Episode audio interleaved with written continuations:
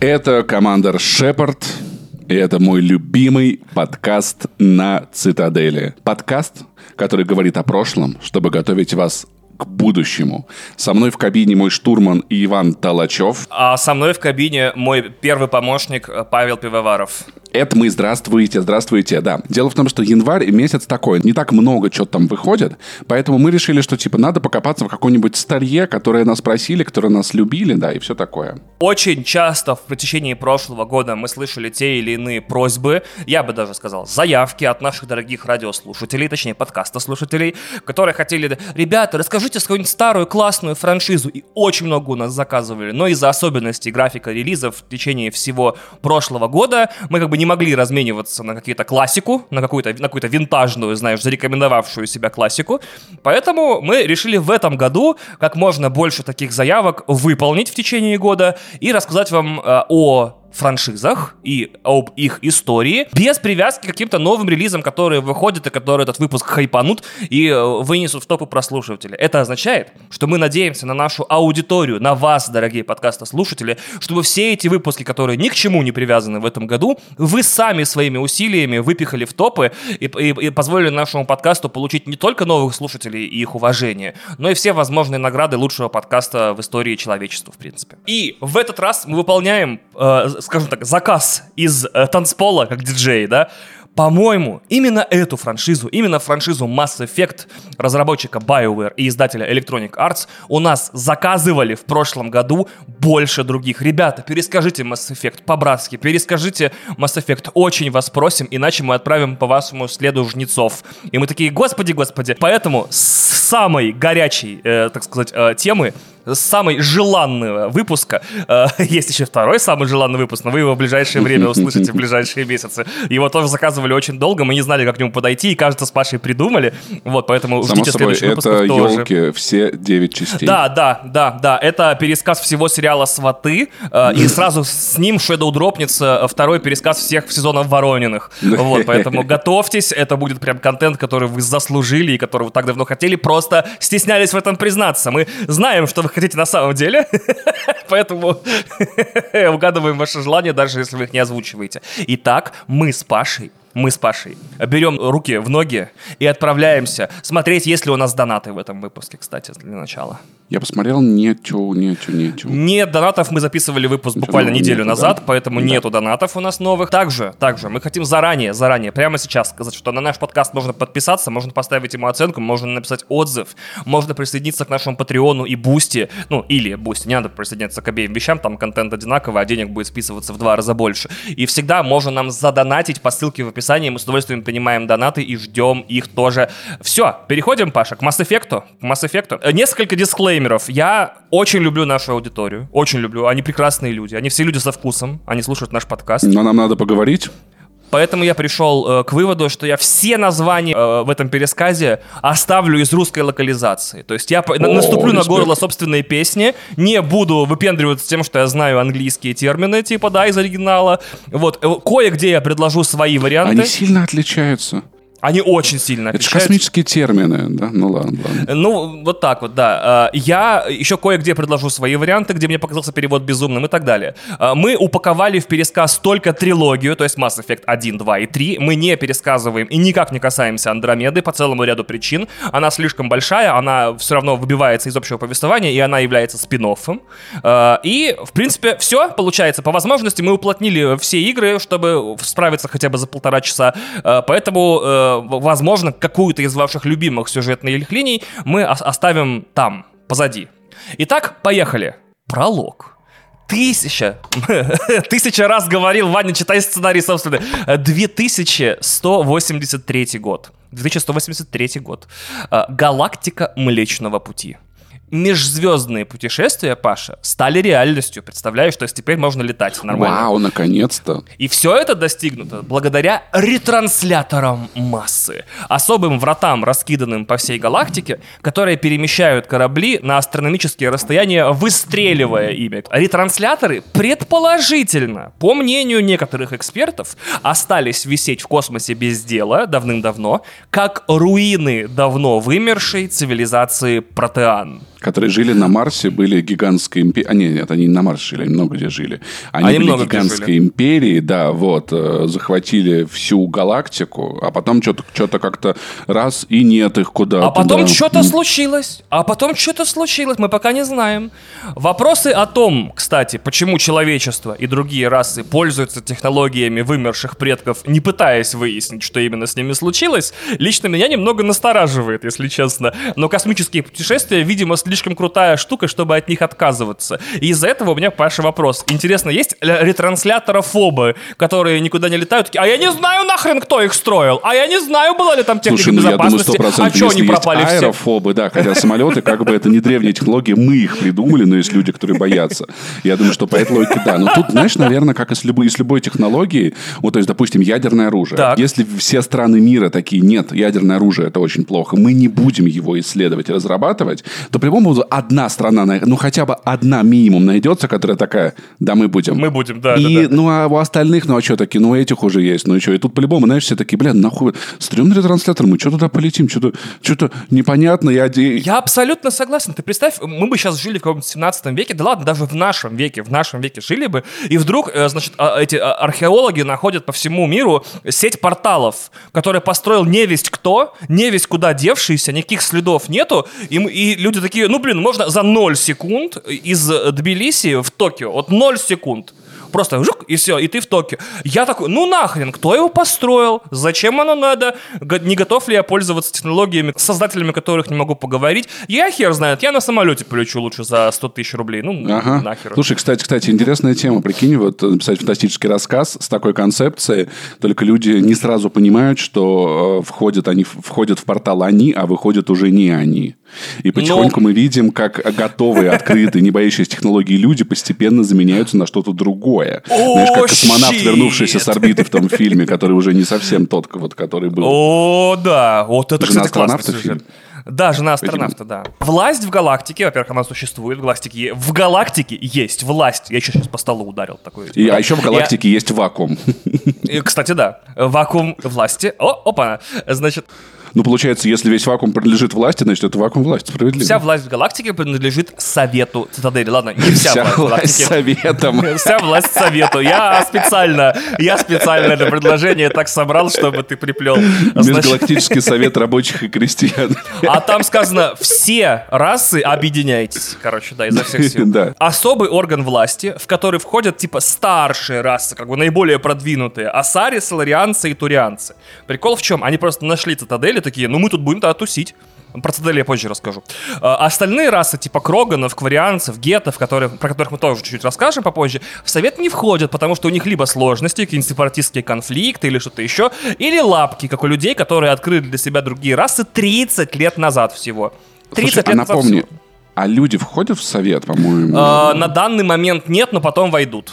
Как бы да. они входят э, в расы НАТО. цитадели, они не входят в В совет. общем, короче, это такое межгалактическое НАТО, типа мы типа классные, супер клевые, а вы типа Кстати, не да. очень. Мы вас возьмем но обязательно, но попозже, попозже возьмем. А, Совет Цитадели решает некоторые вопросы рас, не входящих в Цитадель, но лишь некоторые по их просьбе. Да, это в прямом смысле НАТО или ЮН, как угодно.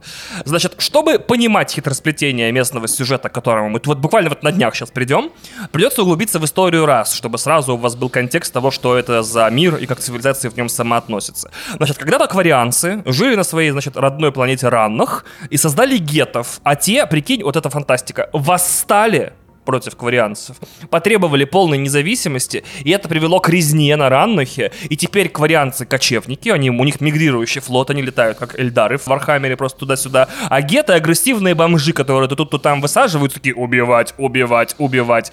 Вот. Э, Есть слухи о том, что есть геты спокойные, но мы их пока не видели. Э, Вторая история. Значит, когда-то Кроганы, это огромные такие ящеры, были наняты расой соларианцев, таких худеньких э, по- полуамфибий с непродолжительным сроком жизни, чтобы воевать с расой разумных пауков Рахни. Но после победы, победы, начали неистово плодиться, а, видимо, от радости, и, и чуть не захватили галактику, просто чисто числом. И соларианцы придумали в ответ на это вирус бесплодия под названием генофаг, распылили его над родной планетой Кроганов тучанкой, Америкой, и теперь Кроганов очень мало, и они терпеть не могут сларианцев, а заодно и практически всех остальных, кто так или иначе молча был причастен к геноциду и распылению генофага. Это, да, прям по факту, это прям именно он, да. Асари, синих женщин, таких фирменная фишка Mass Effect, все любят из-за того, что они, а, женщины-телепаты, б, отличные дипломаты, и с, могут спать со всеми, потому что у них вагина-переходник. Вот так. Да, но, Очень при, но при этом от них рождаются только Азари. Вот так вот, представляете? Вот так вот бывает. Такие, такая вот раса. Да, Паша тут прав.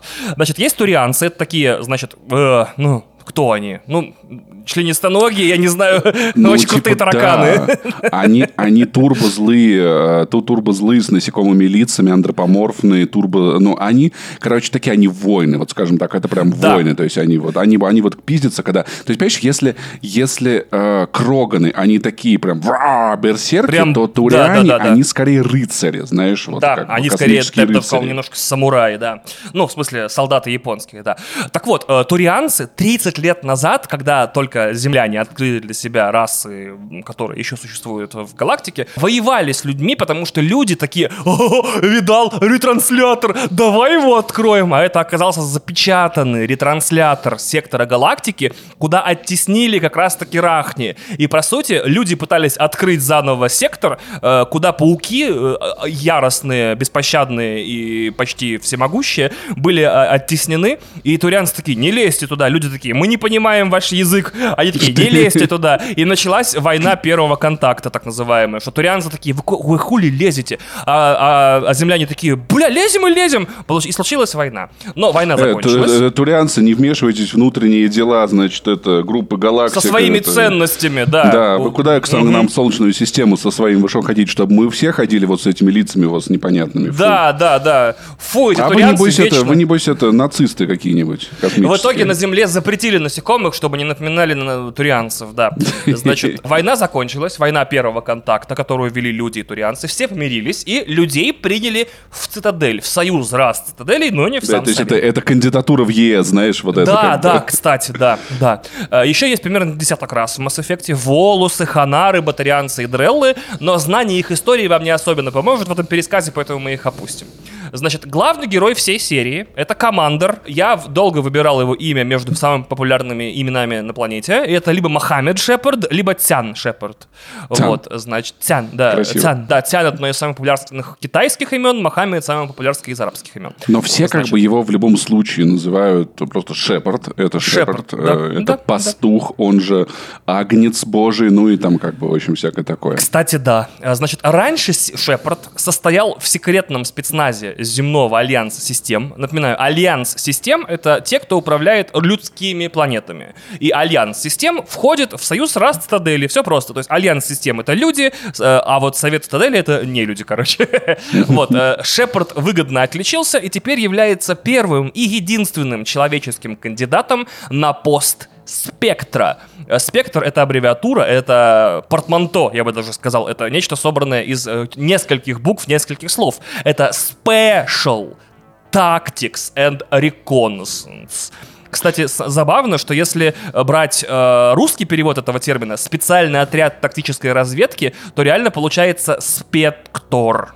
То есть, как бы, да. И в целом, что важно, что за спектр это такой, я чем первую игру очень сильно любил, вот этим ощущением власти безграничной. Потому что спектр прилетает на планету и такой, а что это вы тут делаете? И все такие, «О, господи, спектр полетел, конечно, мы сейчас вам все расскажем, просто проходите, хотите бананы, фрукты, апельсины, хотите женщин, кокаин, все что угодно, давайте, пожалуйста. Вот, то есть это, по сути, по сути, это джедай, но без магии. Ну, то есть это специальный Сейчас объясню, как без магии. да. наделенный полномочиями представитель совета, который может всех убивать вокруг, если что-то ему не Абсолютно нравится. верно. А, значит, Дрю Карпишин, со всей моей любовью к его творчеству, реально этого мотива держится всегда, когда пишет сценарий для, для BioWare. Это, то есть спектры — это те же самые серые, Серые стражи, стражи. Это, это те же джедаи из Knights of the Old Republic, это в каком-то смысле ведьмаки, но в каком-то смысле не напрямую. Это может быть отряд миссия невыполнима и даже может быть семья из Форсажа. Я не знаю, это особо подготовленные агенты Совета Цитадели с абсолютно неограниченными полномочиями и ресурсами, которые получают задания от глав Совета лично, и никак не стеснены в методах его выполнения. Ну, Вот тут так. единственное, я вот Дрю Карпиш немного защищу, потому что все-таки Давай. в, в Dragon Age Origins серые стражи начинают с того, что их орден э, нахуй никому не нужен, Дэнни запрещен, признан нежелательной организацией, и они действуют все-таки не как в Mass Effect, знаешь, в первом, где Шепард летает всюду и такой, а что такое? А давай сюда. А они такие типа, ой, мы, а мы из ордена, мы не скажем из какого, иначе нас все убивать. надо». Ну вот, блин, нас снова всех убивают. Да, то есть там все-таки немного другая ситуация, хотя по сути, да, как бы орден всемогу. Ну, хотя не совсем серый. Ладно, про серый стражи мы поговорим потом. О, я случайно налетел с Пашей на лор Dragon Age. Лекция могла продлиться полчаса, и только благодаря тому, что Паша милосерден ко мне и к вам. Это, это было быстро за пять минут. Нет, я, я просто такой, ну мы рано или поздно сделаем Dragon Age пересказ. Разумеется, разумеется. Оставим все до него. Наша история, то есть история игры, начинается на борту корабля SSV Норманди, Норманди, SR-1. Нормандия, как она еще известна, это вершина технологий человеческих на данный момент и э, символ мира между людьми и турианцами после кровопролитной той самой войны первого это контакта. так забавно. Это корабль, который никто не заметит. Он может куда угодно прилететь, что угодно разъебать. Такие, ну да, символ мира. В целом, да, символ мира. Как знаешь, это... Как вот это вот летающая ебанина в фильме «Создатель», типа такой, это символ э, мира. Это символ мира! Это символ мира! Прилетает, все разъебывает моментально, да. Самая страшная херня А теперь мир, видите, а, а воевать уже некому, видите, как хорошо получилось. Это мы все Да, придумали. мир, мир. Мир. А также первый корабль Альянса систем, то есть принадлежащий как бы человечеству, который был построен при поддержке и турианцев, и рас Совета Цитадели. То есть это прям подарок от всей галактики, как бы населенной. конгломерат, да. Да, между, да. свер- Сверхгалактический кон- конгломерат, да. Как этот, как его, господи, аэробусы вот эти вот, которые собираются в трех странах, в четырех. Да, да, да. Рулевым Нормандии, а также главным второстепенным героем серии является Джефф Моро, или Джокер, отличный пилот, блестящий собеседник, замечательный мужик и обладатель редкой генетической аномалии суперхрупких костей, к несчастью. Озвучивает его Сет Грин, создатель робоципа, если вам интересно. Вот. А Респект ему. в качестве боевого крещения Шепарда и пехотинца Кайдена Аленко, мы о нем еще поговорим. на коленка. Айден Коленко, да. И еще э, мемного солдата по фамилии Дженкинс, который, если кто-то знает мем про Лероя Дженкинса, погибает при первом Да. же боевом столкновении в игре. Их отправляют вместе со спектром турианцем по имени Найлус Крайк на поверхность колонии Иден Прайм. Господи, Паша, потому что на Иден Прайм, Паша, Паша, ты не готов. С планетой потерялась связь. Я хочу получилось? сказать, что у всей научной фантастики хорошей есть ровно две охуенные завязки, Паша. С планетой потерялась связь, и наоборот, нашелся сигнал, который никто не ожидал. То есть, скорее всего, у нас есть ровно две завязки. Типа, мы не, нам никто не отвечает, и нам ответили те, кто, кого мы не звонили, знаешь. И в обоих случаях лучше не летать ни туда, ни туда. Ну, потерялась и потерялась связь. Ну, что такого? Да не было там никакой планеты вообще. А вы что, видели? Вы если видели, летите. Нужен очень скучный роман, прям такой, знаешь, э, великий э, э, русский роман о галактическом дальнобойщике, полном русских пилотов, который летает по космосу и игнорирует все эти зовы на приключения, типа, «О, Ну. с какой-то странной планеты несется загадочный сигнал, что не летим туда, просто дальше Да и живем хуй с вместе. ним. Да. Ну, сигнал, Да и сигнал, хуй с ним, так. такого-то, блядь. Не, Да, хочешь, да, у нас да. вон пу- пушка есть галактическая, можем тебя туда выстрелить, посмотришь, потом расскажешь, что там как. Но в целом, наверное, в этом есть что-то, знаешь, от древнегреческого вот этого а, мифа про сирен, которые заманивают, значит, на скалы и Да, реки разбиваются. По сути, как бы это все к нему возвращается раз за разом. Просто 100 тысяч раз, когда космический корабль либо э, летел на планету, с которой потерялась связь, либо обнаруживал сигнал, который не ожидал, это в 100% случаев заканчивается гибелью почти всего экипажа Вообще, и я так скажу, Вань, у нас просто, у нас просто очень странная статистика, потому что, ну, то есть, никто не снимал фильмы про корабли, которые летели, обнаружили странный сигнал, полетали и такие, а, ну тут людей надо спасти, полетели. И все, это все дальше полетели, все в порядке. Никто не умер, никто ни на кого не напал. Отвезли их в больницу, и спасибо большое, что вы полетели за нами. Мы думали, нам уже пиздец. Ну, сигнал с другой стороны, это было бы полетели». не очень интересное кино. Да, понимаешь, то есть таких фильмов никто не делает. Такой Спилберг такой, я придумал, такой, Стивен, это никто не будет смотреть, блядь, это Нет, это в херня целом, если бы, если бы у нас было много денег, были бы талантливые режиссеры, можно было бы снять концептуальную э, космическую комедию, где все ситуации, где все можно пойти кстати, не так идет так, и космонавты очень довольны. Они такие, блин, ничего себе. Да, кстати, да. Мы полетели к, новой, к новой непонятной расе, а оказывается, они нас не хотят убивать, они подружиться хотели, мы с ними хорошо пообщались. Вот. То есть вот такое. Ну, вообще, ты пересказал прибытие сейчас. Они как раз просто Ну, хотела пообщаться, чисто языку нас научить. Ну, чисто, чисто побазарить, да. Чисто побазарить прилетали, да. Значит, колония Иден Прайм, помимо своих сельскохозяйственных нужд, занималась раскопками древнего артефакта маяка Протеан, той самой расы, от которой остались э, ретрансляторы. да. Якобы. Якобы. И связь с этой колонией нарушилась, потому что на колонию напали геты, та самая искусственно созданная акварианцами раса роботов с общим сознанием. В общем, роботы, да.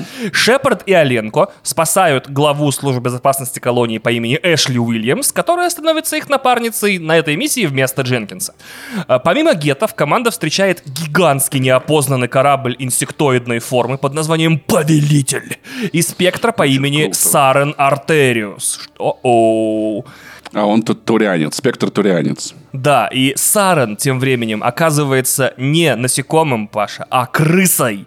Он Да. убивает Найлуса, активирует маяк, получает что-то от него и сбегает с планеты на Повелителе.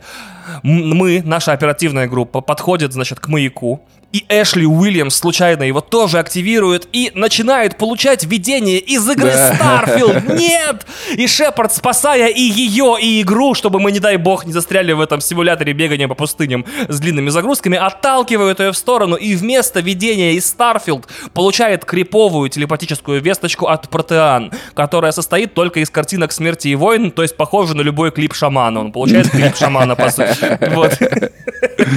Бля, этой шуткой я горжусь. Это я охуенно. хорошая, да, хорошая. Значит, он теряет сознание, как и любой зритель клипа шамана, кстати, и приходит в себя. Ладно, бля, хорошего, не хорош, ты готовился, ты прям, ты прям такой, да сценарий все понятно, сейчас я шуток понахуярю про шамана. Да, а, ну, легкая мишень, слишком вот невозможно в это не стрелять. Он приходит в сознание уже на- у себя обратно на Нормандии, которая направляется обратно в цитадель на дебрифинг.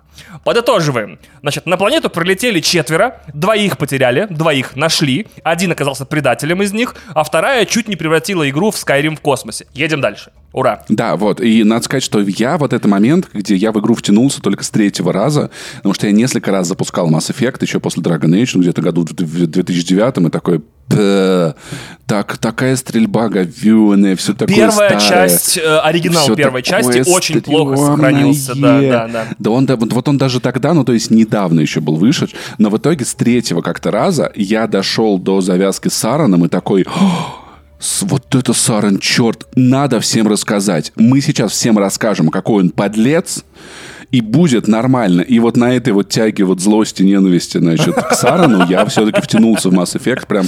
Но первую часть я прошел целиком, но даже без сайт-квестов особо. Я такой, ну что-то там Да, не доделал, да и хуй давайте быстрее. Вторую, вторую я прошел раз шесть. Вот. Ее я хорошо помню. Нифига себе. Э, В цитадели Шепард предстает с результатами миссии перед советом, но не может убедить их в предательстве Сарена. Они такие, ну мы... Да, так получается, что они такие, ну Саран уже очень давно спектр, он очень известный спектр. Они такие, ну мы Сарана знаем, мы с первого класса Ну вместе, Сарен, понимаешь? повар Да. цитадели, он же зарекомендовал себя давным-давно, типа, как он может А ты этот какой, какой-то человек бузатер тут приехал, значит, на Сарна наговариваешь. А ты только кандидат, ну и хотя, по-моему, он уже его все-таки дали должность спектра, да, ну как Паша бы, вот. чудовищно близко к тексту на основе одного прохождения пересказывает этот диалог, потому что, по сути, да, там как бы не факты против фактов, а репутации против репутации. Типа, Сарен уже там столько лет э, безупречный срок службы вообще, э, миллион наград, а ты какой-то хер, короче, с горы пришел и тут нагоняешь, короче, вообще. Джун нас Да. на синера пиздит, да, понятно. Да, да, да. И в итоге при поддержке посла Удины, это наш представитель в, в Цитадели, это как бы, да, посол, это посол человечества в Цитадели, Шепард при его поддержке начинает собственное расследование инцидента на Иден Прайм, которое То есть, видишь, что как последовательно... политика, да вы земляне, вы просто хотите по- подставить кварианцев, вы на них злитесь. В общем, политический еще мотив очень сложный в этом контексте, да. да. Э, Да, э, подставить только турианцев, ну так все верно, да. Вот. Мы э, сейчас в Международный суд обратимся. начинает собственное расследование, которое знакомит его с главными героями франшизы, с агентом службы безопасности Цитадели Гарусом Вакарианом, нашим красавчиком. Он турианец, да. Да. Наемником Урднотом Рексом, он Кроган. Кроган. такой, И кварианкой Тализорой Наррайей. Кварианкой, у которой есть запись переговоров Сарена с одной из самых влиятельных фигур Асари – матриархом Бенезии. То есть, получается, заговор этот, что бы ни планировал Сарен, замешаны, замешаны очень влиятельные люди. Что важно сказать про кварианцев, никто не знает, как они выглядят. Никто из них. Потому что они все носят маски. Дело в том, что когда вы становитесь расой кочевников, у которых нету никакой нахуй планеты, то только гигантский флот кораблей, то так получается, что ваши потрясающие системы, которые защищают вас от вирусов, бактерий и прочей ебалы, защищают вас. Но вы сами теряете способность защищать себя, поэтому они ходят только в масках, только в костюмах, об- обеспечивающих полную защиту. То есть фактически это как, помните фильм «Мальчик из пузыря»? Вот это квариант. Очень забавно, потому что именно эту ложную деталь я забыл загуглить, пока писал сценарий. Спасибо тебе, Паш, правда. Я такой, типа, блин, Пожалуйста, надо погуглить, пожалуйста. почему они в масках, и забыл. Спасибо, теперь... Вот, а Вот. я напомню. Вот, и, в Да. общем, в целом, как, как раз акварианцы это как вот эти вот человечки из фильма Валли, которые чисто летают и такие. Но, но, наверное, наверное, все-таки они не стали такими э, нежизнеспособными, потому что постоянно воюют с гетами. И кварианцы, они типа супер-пупер хакеры, инженеры, то есть они, поскольку они создали гетов, они в компьютерах пупер-пупер разбираются и все вирусы могут удалить. Они вообще э, взломщики, хакеры, электронщики, самые гениальные Ну, когда у тебя жизнь зависит от большого количества кораблей, причем, насколько я помню, сравнительно старых, там, Да, 300 лет им, да, да. вот, то, естественно, ты либо умеешь все чинить, либо умираешь, да. То есть тут, короче, смотрите, прикол. Кварианцы у нас, типа, они технари. Биологи — это у нас, которые выбили Соларианцы. пенофак. Соларианцы, вот, они живут по 40 лет, они биологи супер-пупер. А, Солдаты с честью, э, турианцы, солдаты без солдаты чести, без кроганы. чести. Азары, а азари чисто такие политические интриганы. Мы, типа, побазарить, мы сейчас всех убедим, со всеми И шпионы переспимся. офигенные, кстати, еще, потому что А телепатия и люди секс. такие, типа, хуи нам люди, вот. Вот такие, О, а мы что умеем? А, а вы видели скибиди туалет? А мы мемы ебашим. А, На самом деле, мне кажется, что люди в этой франшизе типа просто герои. Они такие, мы герои. Вот. Что, конечно, как-то типа расоцентрично. Поскольку мы ладно. пишем, на самом деле, научную фантастику, у, у каждой расы есть своя особенность, но так или иначе, все, чем занимаются эти расы, люди этим занимались на Земле, и мы не можем вычеркнуть человеческую историю из этого рассказа, и поэтому люди, люди как бы умеют все, но просто, короче, вот, вот, вот так, давайте. Люди могут быть и шпионами, и воинами, и хакерами, но не так пиздато, как остальные расы. То есть они типа медлы, фа- но во всем сразу, да, типа универсальные. А вот расы, они специализируются и прям потрясающе специализируются. Да, значит, в ходе беседы Саран и матриарх Бенезия упоминают артефакт под названием «Канал». И более того, они упоминают цивилизацию жнецов, которая, по предположительно, 50 тысяч лет назад уничтожила все следы органической жизни в галактике вместе с протеанами, от которых остались рожки, ножки и, кажется, ретрансляторы. Шепард предоставляет найденные улики совету. Такой типа, опа-на. Э, те такие, о, так чё ж ты сразу не принес нам украденную запись переговоров э, своих главных врагов? Ты бы с этого и начал бы. Вот. А вот такой, для этого пришлось воспользоваться услугами Вована и Лексуса, я подозреваю, чтобы выманить эту запись. Вот, те Я заочно... Саран, Саран, здорово, это этот, это жнец тебе звонит. Ну что, как, как это? Да нормально, слушай. Сара, да. здорово, это жнец тебе звонит. Это когда мистер Тень звонит Зоргу из пятого элемента. Такой, все в силе. Такой, Да-да, мистер Тень. Такой. Те заочно снимают Сара название Спектра. Он теперь не Спектр, он теперь... А он уволился а, две недели назад. а, Если спектр, если спектр это призрак, э, кстати, э, тут важно понимать, что это не спектр в смысле э, как бы градиент чего-то, а спектр в смысле призрак, то получается они делают из него кого? Каспера, я не знаю, типа херовый призрак. Да. А, Каспер, он разжалован из призраков был, если что. И доказательства оказываются настолько убедительными, что Шепарда приглашают э, первым человеком спектром в Цитадель и дает ему первое задание — найти и обезвредить Сарана, который явно планирует нечто ужасное. Явно тут, если он уже с Асари связался, если там они, короче, какой-то канал ищут, который со жнецами связывается, пипец вообще. Это, видимо, просто. первый, скорее всего, или «Россия-24». Слушай, при Да. знаешь, они так забавно, типа, блин, Шепард, ты будешь первый спектр. Вообще в га- человек в галактике. Ты спектр, получается, уже один день. Слушай, тебе надо поймать самого опасного из всех спектров. Спектров когда-либо существовало. Именно тебе, да-да-да-да-да. Нет, само собой, нет, ты, конечно, спектр, но просто ближайшие две недели максимум, вот, но политически же это сделан, вот спектр человек. Ой, ну если... Паша, ну, я это- никогда об этом не думал. Они должны были дать ему три месяца на испытательный срок, чисто полетать, Да-да-да. знаешь, Ну, обнюхаться чисто там что-то. анбординг, да, как бы там вот. Да, Так, это значит наш вот внутренний сайт Спектра, здесь новости, вот столовая здесь, значит, Да. вот, Вот по бейджику, смотри, можешь, можешь получать фрукты свежие, кофе, да, тут Да, у нас да, машина. Значит, вот тут внутренние ресурсы, вот тут психотерапевт, значит, э, вот тут скидки у, у партнеров. Вот разбирайся пока, да, давай. Вот.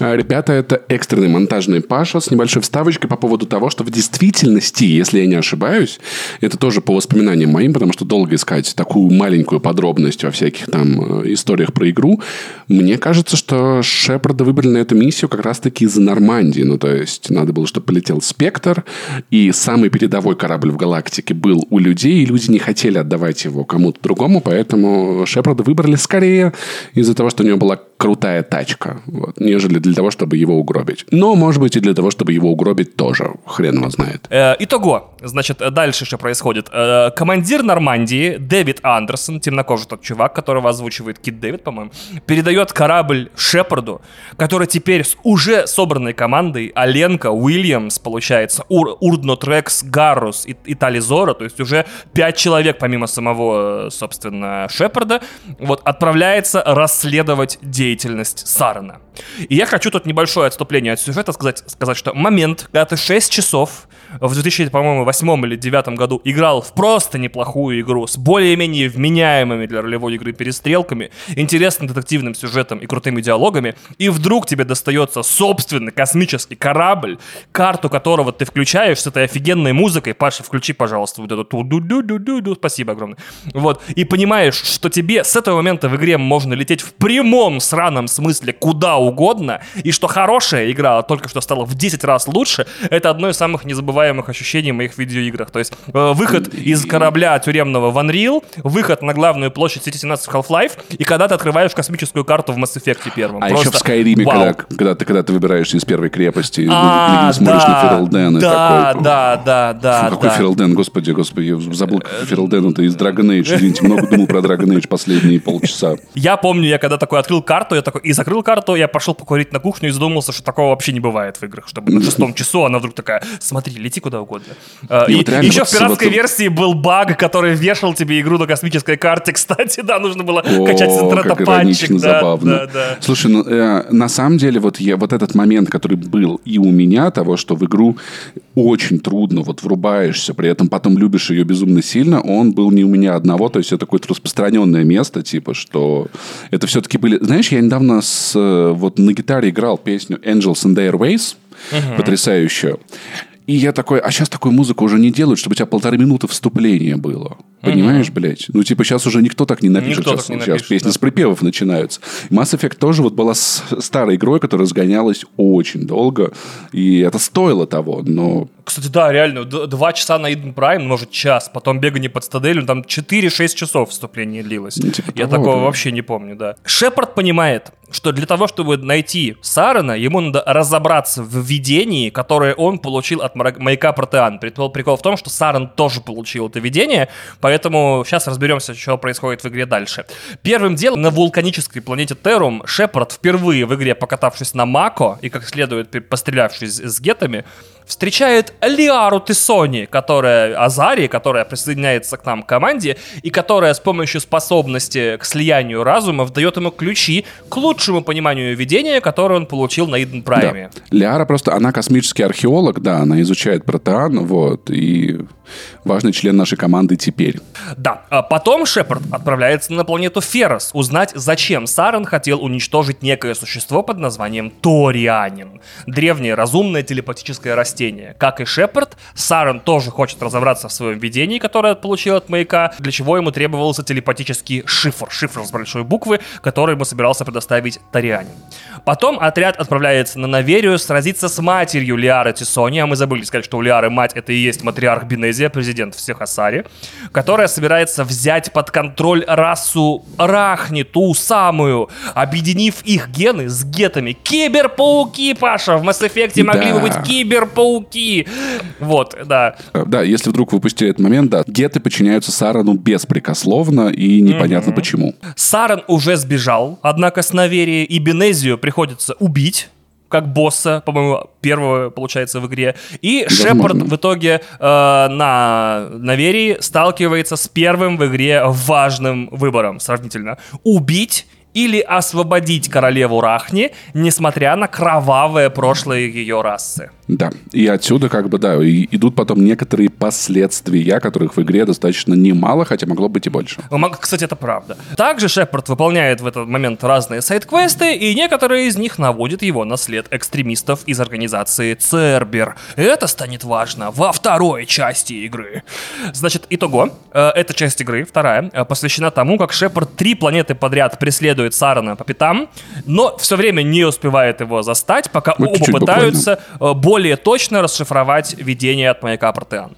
Итак, мы переходим к самой важной части игры, к середине, кульминации практически. Совет сообщает Шепарду по скайпу, что у Сарена есть тайная база на планете, Паша, ты готов?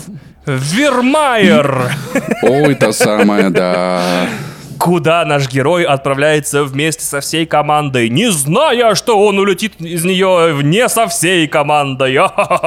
Оказывается, что на Вермайере Сарен собирает, как бы так сказать, эм, армию кроганов, найдя средства от генофага и таким образом выводя умственно неполноценных кроганов в роли рабов-солдат. Да, и как бы называется одним словом, когда ты собираешь армию неполноценных умственно людей в качестве рабов-солдат. А, он проводит мобилизацию на Вермайере. Вот, значит, да.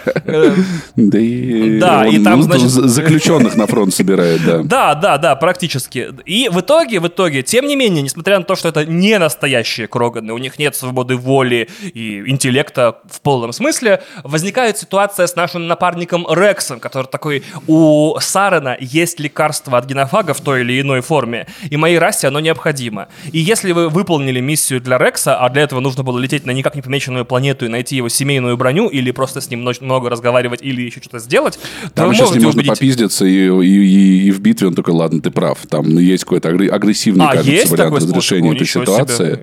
Да, но в общем тут ситуация, что если вы э, выполнили некоторые условия, то вы объясняете Рексу, что вообще-то Саран мудак, и как бы лекарство от генофага, это, конечно, хорошо, но когда этим лекарством, значит, занимается мудак, получается хуйня. И Рекс соглашается. Но если не соглашается, то, возможно, вам придется его убить, потому что, ну... При для- этом, кстати, не сам Шепард убивает, насколько я... Хотя может, может и сам Шепард в диалоге застрелить, но если вы до последнего отказываетесь, его застреливает, по-моему, Эшли э, в, в спину в момент, когда он достает собственное оружие. А, типичные люди.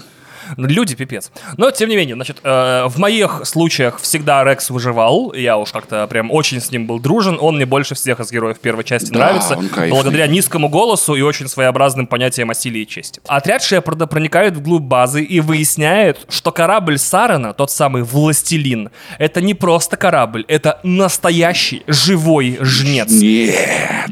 Невиданное во вселенной 50 тысяч лет грозное существо, органосинтетический корабль небывалой мощи, способный в одиночку опустошать целые планеты.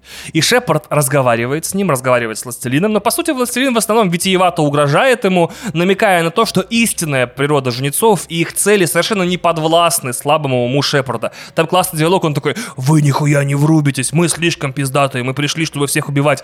Шепард такой, да-да-да-да, очень интересно. Один из моих любимых диалогов, потому что слова Властелина написаны очень круто. Он такой, типа, мы из тысячелетней тьмы приходим, там, всех вас, там, не знаю, блин, в попу трахаем. Все такое, я такой, господи, ужас.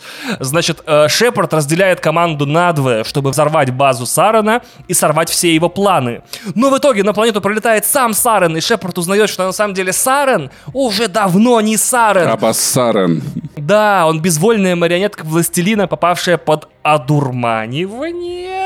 То есть индоктринацию в оригинальном переводе. Это полный телепатический контроль, которому жнецы могут подвергать любые формы жизни, э, сливая его гибридом со собой. Саран — это прокси жнецов.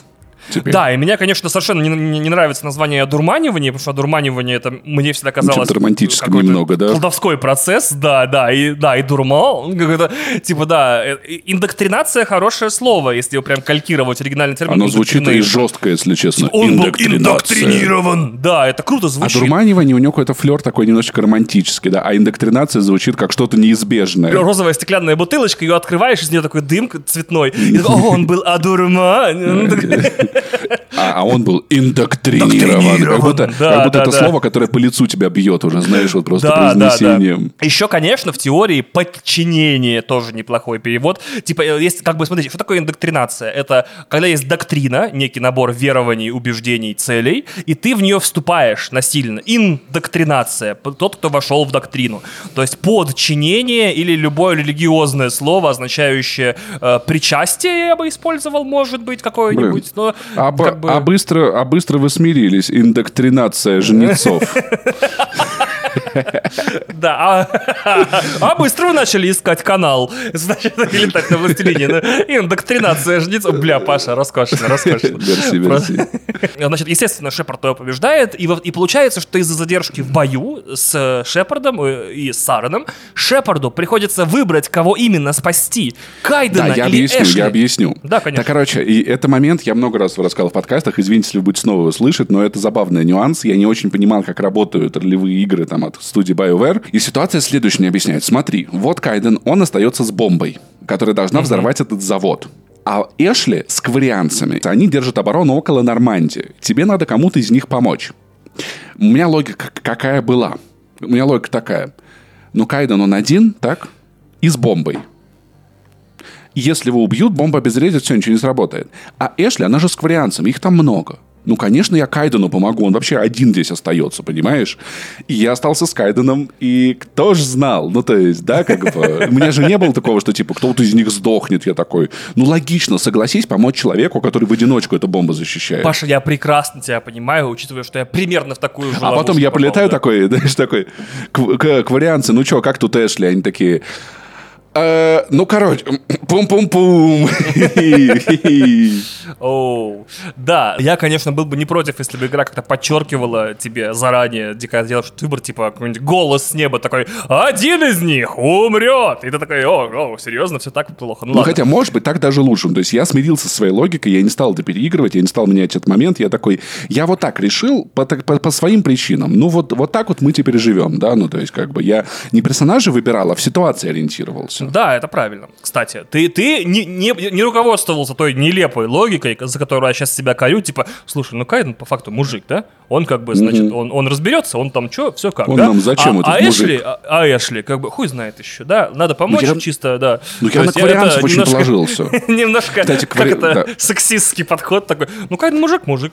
Вот, как бы он справится. Вот. Ну и, и тем более, я такой, если честно, романтического интереса к Эшли я не испытывал. Мне больше всего, наверное, нравилась Стали в тот момент. Но это был еще Mass Effect 1. Тут еще как бы не пришла Ну, она. да. О, да, и Паша говорит, а Джек. Значит, Хай, э. Джек. Хай, Джек. То есть миссия на Вермайре, наверное, важнейшая и самая запоминающаяся часть первой игры. И мне понравилось, что мы не только узнаем, что наши враги оба намного страшнее, чем казались, то есть Властелин — это не просто корабль, а Саран — это не просто беглый спектр, но и проверяем нашу команду. Типа мы тоже кого-то теряем и узнаем, что не так-то все, знаешь, сражение со злодеями это такая вечеринка, знаешь, у Децла дома. Это, в общем-то, там можно кого-то и потерять. То есть даже если, ну, если игру проходишь там как получается, то ты теряешь и Рекса, и одного из пары Кайдена и Эшли. Ничего себе. Вот, прям вообще. В итоге, в итоге, Шепард отправляется на планету Илос, это уже финал первой части, на планету Илос, где находит канал, который оказывается хранилищем данных жнецов. И узнает... Э, Что ездить на лифтах это очень скучно. Это первое. Потому да. что я больше всего планету минутными поездками на ебучих лифтах. Мы супер-пупер технологическая раса, которая построила ретрансляторы, которые могут любой корабль в одну секундочку отправить через нахуй пол вселенной, но лифт у нас такой типа... Я еще все время думаю о том, что мы-то играли на ПК, и нам технически повезло. Потому что средний ПК в тот момент у него был жесткий диск 7200 RPM, а получается, что люди, которые проходили игру за год до релиза на ПК на Xbox, либо читали данные прямо с диска, я не знаю, какая там скорость чтения, либо с медленного жесткого диска и первого Xbox, если он у него был.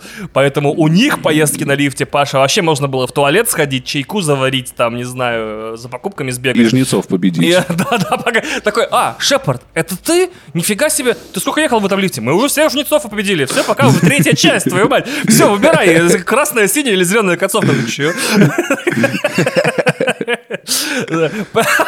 Особый юмор из в этой ситуации будет, что самые длинные лифты, по-моему, были на стаделе из-за сложности геометрии, подгружался уровень долго. А так как финал игры тоже на стаделе, то получается, э, Шепард мог в теории так долго ехать на лифте в первой части, что долететь до событий третьей.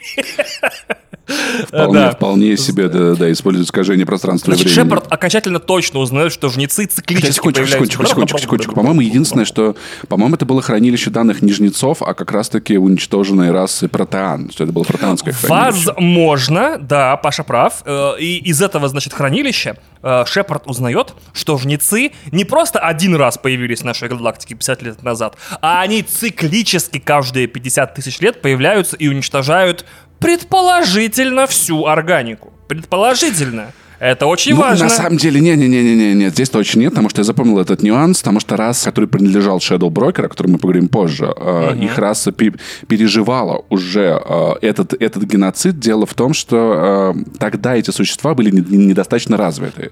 То есть это условно... Как и люди, кстати. Да, условно люди-неандертальцы, например, да? Ну, то есть и жнецы уничтожали именно технологически развитые цивилизации. Все, кто смог вот чего-то достичь. Uh-huh. Вот, они такие, знаешь, полетают такие, здрасте, вы это колесо придумали, такие, что нахуй? Ничего, ничего, ничего, забейте. Мы, мы потом, потом не, полетим, Паша, нормально. Когда над твоей планетой зависает флот из там 10 тысяч огромных паукообразных органосинтетических кораблей, и страшный голос такой «Колесо!» И ты такой «Ауга!» Это не такие «Понятно», разворачивается и улетает.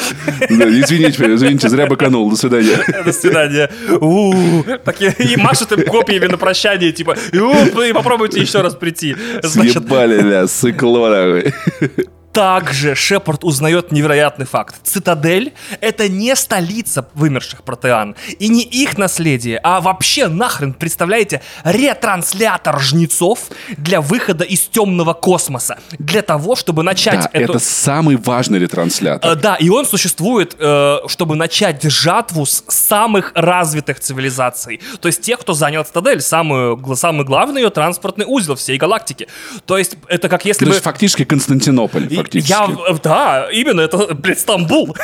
Типа, это как если бы под Стамбулом было бы, не знаю, э, во-первых, все ядерное оружие планеты захоронено, либо что-то еще, типа, раз в 50 тысяч лет, типа, в Стамбуле просыпаются зомби. Я не знаю, это смешно и грустно одновременно. Я такой, ага, и, то есть, представляете, кто-то когда-то прилетел на Цитадель, то есть, асари, турианцы или сларианцы, такие, бля, нормально тут вообще, инфраструктура готовая, тут можно нормально столицу построить и построить За аренду платить никому не надо, да, выгодно. именно. Никто нахрен даже не задумался, что может быть какой-то подвох есть просто лета, лета, летающем в космосе, блядь, бесхозном городе, нет? Значит, вообще кошмар. Значит, протеанцы когда-то, незадолго до своей гибели, перепрограммировали цитадель и отключили жнецам удаленный доступ к ней из темного космоса. Темный космос — это как бы космическое пространство пустое, где тусуются жнецы. Значит, э, получается, что теперь жнецы не могут начать жатву из центра обитаемой галактики вот этой вот. И Сарен то есть, на самом деле, теперь Властелин, так как мы узнали, что Сарен Властелин, хочет вместе со своими войсками напасть на Цитадель и отключить эту блокировку и начать жатву. Вот, в общем-то, да, там буквально надо дверь, дверь вот, вот э, на защелочку защелкнули, ее угу. надо изнутри вот ручками вот так вот хлоп. При этом, чтобы вы понимали, насколько все расы цивилизованные э, вселенной на похуях относились к Цитадели, э, никто даже не мог ее чинить самостоятельно. Там жила древняя раса существ-инженеров, не говорящих, которые только и занимались тем, что просто чинили цитадель. Прикинь, азари, турианцы полетают и такие, ну, чуваки ходят, Все чинят, а мы Да, сами не умеем. Ну, ну, окей, ладно, ладно. Ну, работает же, значит, работает, знаешь, это вот... Это как та тема, что ты сейчас не понимаешь, как починить свой iPhone, если он сломается, потому что он на том уровне, когда ты уже... Ты не соображаешь, как плату. То есть лампу какую-нибудь а, там, типа, настольную я могу починить. Вот провод Да, идет, вот теории, провод, да. вот то тебе. Да, а айфону, вот Цитадель это вот что-то типа того, типа, знаешь, только, только сервисные специалисты сертифицированные могут этим заниматься, ты уже сам нихуя не поймешь. Сарен, то есть Властелин, отправляются в Цитадель, а вслед за ними отправляется и отряд Шепарда. И там в итоге финальный бой э, дают и флоту, и Властелину в космосе, и в итоге э, самому Серену и его кетам на Земле. Да, там В итоге- кетов надо кучу отстрелять. Сэрн, Ой, превращается в какую-то турбомашину на ш- 28 ногах, прыгает, Да. орет там как еблан, в него надо стрелять, пиу-пиу-пиу, пиу-пиу-пиу. А в первой части еще это дебильно. Хотя на, на самом деле мне нравилась эта система, там оружие, я напомню, перегревалось. То есть у тебя как бы нет обоим, у тебя просто есть нагрев. Ты стреляешь, потом надо, что чуть-чуть э, кулдаун, чтобы оружие остыло. По-моему, в первой части были именно так. патроны, а вот во второй уже не стало патронов. Нет, наоборот, наоборот. да? Во Ладно. второй- А, это да, очень да, забавно. да, может, я Да, путаю, потому да, что да, да. они геймплейно поменяли, мне понравилось, как во второй части такие, короче, а, слушайте, у нас новое изобретение, называется обойма, а тут охладитель, мы их вынимаем, вставляем, очень быстро получается. Это мне напоминает, как из, как из А, Футурамы была серия, типа, о, телефон-автомат, можно больше не носить с собой мобильник, как удобно. Вот в этом. Значит, в итоге и Сарен э, в обычной форме, и Сарен в индоктринированной киберформе погибают. Он такой, пожалуйста, жнецы, спасите меня. Они такие, блядь, ебись. Вот, более того, весь флот Земли атакует Властелина, весь флот Цитадели атакует Властелина и тоже уничтожает его. Но, Но, только весь... Обратите внимание, это один, блядь, один же, один жнец буквально, да? Но там были какие-то корабли сопровождения гетские или типа того. Но в любом Да. случае всем пришлось ебать как пос- постараться, чтобы одного вот жнеца можно было срубить. Да, блин, Паша опять цитирует мой сценарий вперед, типа, но сколько сил было Извините. потрачено на то, чтобы остановить одного жнеца, и сколько их все еще дремлет в темном Да космосе. хуя, да хуя. Да. А Они, прикинь, сидели, собирались, накрасились уже, а потом дверь такая, и не сработала. Они, Они такие, такие, да «Сука». твою мать. О, и у них там зал ожидания, знаешь, такое, они сидят, в свич играют, там, не знаю, моются в рукомойнике. Такие, сколько можно, да. Все рейсы в э, обитаемую галактику откладываются на неопределенный Ай, срок. да твою блядь». мать. А может нас в отель какой-нибудь заселить, авиакомпания? Ну давайте это по-братски. же гигантский ангар должен быть. Потому что напомню, что все жнецы — это корабли, по сути, да. Вторая часть, Mass Effect 2. Значит, проходит буквально несколько недель или месяцев после событий первой части, и Нормандия занимается довольно рутинной миссией. Она патрулирует отдаленные секторы галактики в поисках оставшихся э, гетов Сарана. Но это, наверное, все-таки, знаешь, Шепарду дали, знаешь, это, это как почетный отпуск, он герой Цитадели. Да. Но он еще, он, он даже полгода не отработал, чтобы ему неделю дали отгулять, поэтому... Ты, ты понимаешь, он даже, он, он, он- он неделю спектр, буквально. Да, кстати, да, там реально события этой недели развиваются. Тут совершенно из ниоткуда вдруг в космосе появляется гигантский неизвестный корабль, даже не жнец, и за считанные минуты разносит Нормандию на металлолом. Э, Команда эвакуируется, и Шепард, спасая Джокера из последних сил, умирает в самом начале второй игры от потери кислорода. В открытом Конец. космосе Да. буквально. И В чтобы вы понимали, космосе на это- руинах собственного корабля, да. Все тогда думали, что это жнец, хотя на самом деле это оказалось не жнец, но это не так важно. И представьте, гигантская летающая скала размером с Луну, нахуй. Просто скала прилетела, лазером разъебала Нормандию, самый топовый, секретный, защищенный стелс-корабль, вот так вот чики-пуки, все, и нет Нормандии.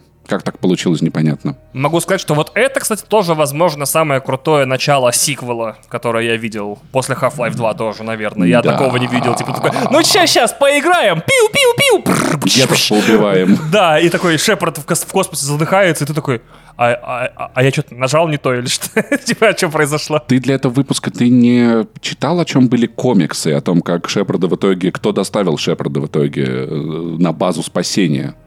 А, Нет, Потому нет, что не это, читал. это А кто да? интересная история, потому что э, его тело подобрали какие-то космические бомжи, продали э, Shadow Брокеру, это такой, значит, ну, Darknet босс вообще во, во- во всей этой игре, и Лиара выкупала э, Шепарда. О, вот Лиара эта вот выкупала? Азари, О, да. ничего себе. Влюбленная в него, надо сказать, Азари достаточно сильно. Она выкупила его для- специально для Цербера. Вот Об этом так мы вот. поговорим чуть О, попозже. себе. Спасибо ей Значит, большое. Значит, проходит после смерти Шепарда два года. Террористическая организация Цербер, знакомая тем, кто проходил первую часть внимательно и полностью, она, упоминали, она в сайт-квестах в очень маленьких фигурирует, типа там нужно ее лагеря уничтожать в основном, воскрешает Шепарда из мертвых генетическим клонированием. Нифига себе. Цербер — это расисты-экстремисты, сражающиеся за превосходство людей в галактике над другими расами любыми методами. Наверное, было бы удобно, наверное, логично назвать их хуманистами, наверное, в этом случае, потому да, что да, все-таки... да, да, именно ну, хуманисты, да, да, да. Потому что все-таки это не столько про расу, сколько про вид вообще в целом, да, наверное, человеческий. Да, ну, то есть, да, если брать да. обобщение. То есть, это, знаешь, это вот такая, ну, я часто про это шучу, про то, что люди, мир объединится только тогда, когда появится большая угроза, что полетят инопланетяне, разъебывать нашу планету, и тогда уже станет, типа, знаешь, вот неважно, ты таджик, африканец, там, мексиканец, всем- будет похуй. Скажут, и ты землянин, и я с земли тоже, брат, вообще, у нас разный цвет кожи, но какая разница, мы все выросли на земле С нашей. нетерпением жду этих событий. Э, Жизнь станет в два раза интереснее, чем она есть сейчас. Э, Ну, хуже, я боюсь. Не, не в э, другие города, а на Луну или на Марс.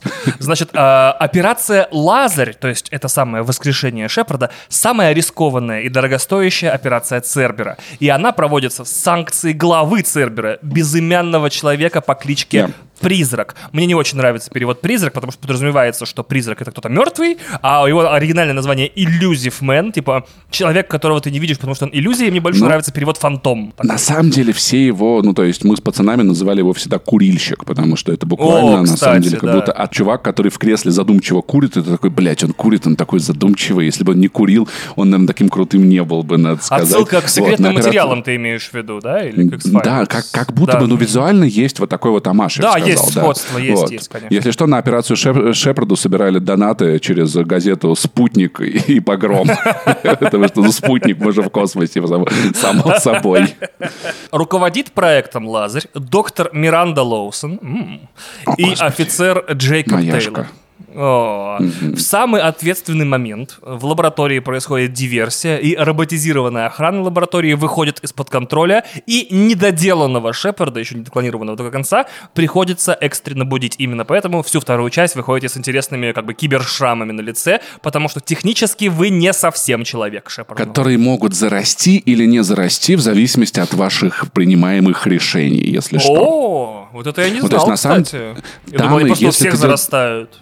Нет, если ты делаешь хорошие дела, то эти шрамы у тебя зарастают, и ты возвращаешь себе полностью человеческий облик. Если ты поступаешь как плохой человек, выбираешь опцию там людей бить, ну, единственное, вот журналистский то я пезнул, извините, я не удержался. Я понимаю. Вот. Если ты выбираешь быть, э, быть плохим, как говорил Шила, быть плохим, заебись. Лично мне очень нравится. Быть плохим, значит быть, запоминай, красавица.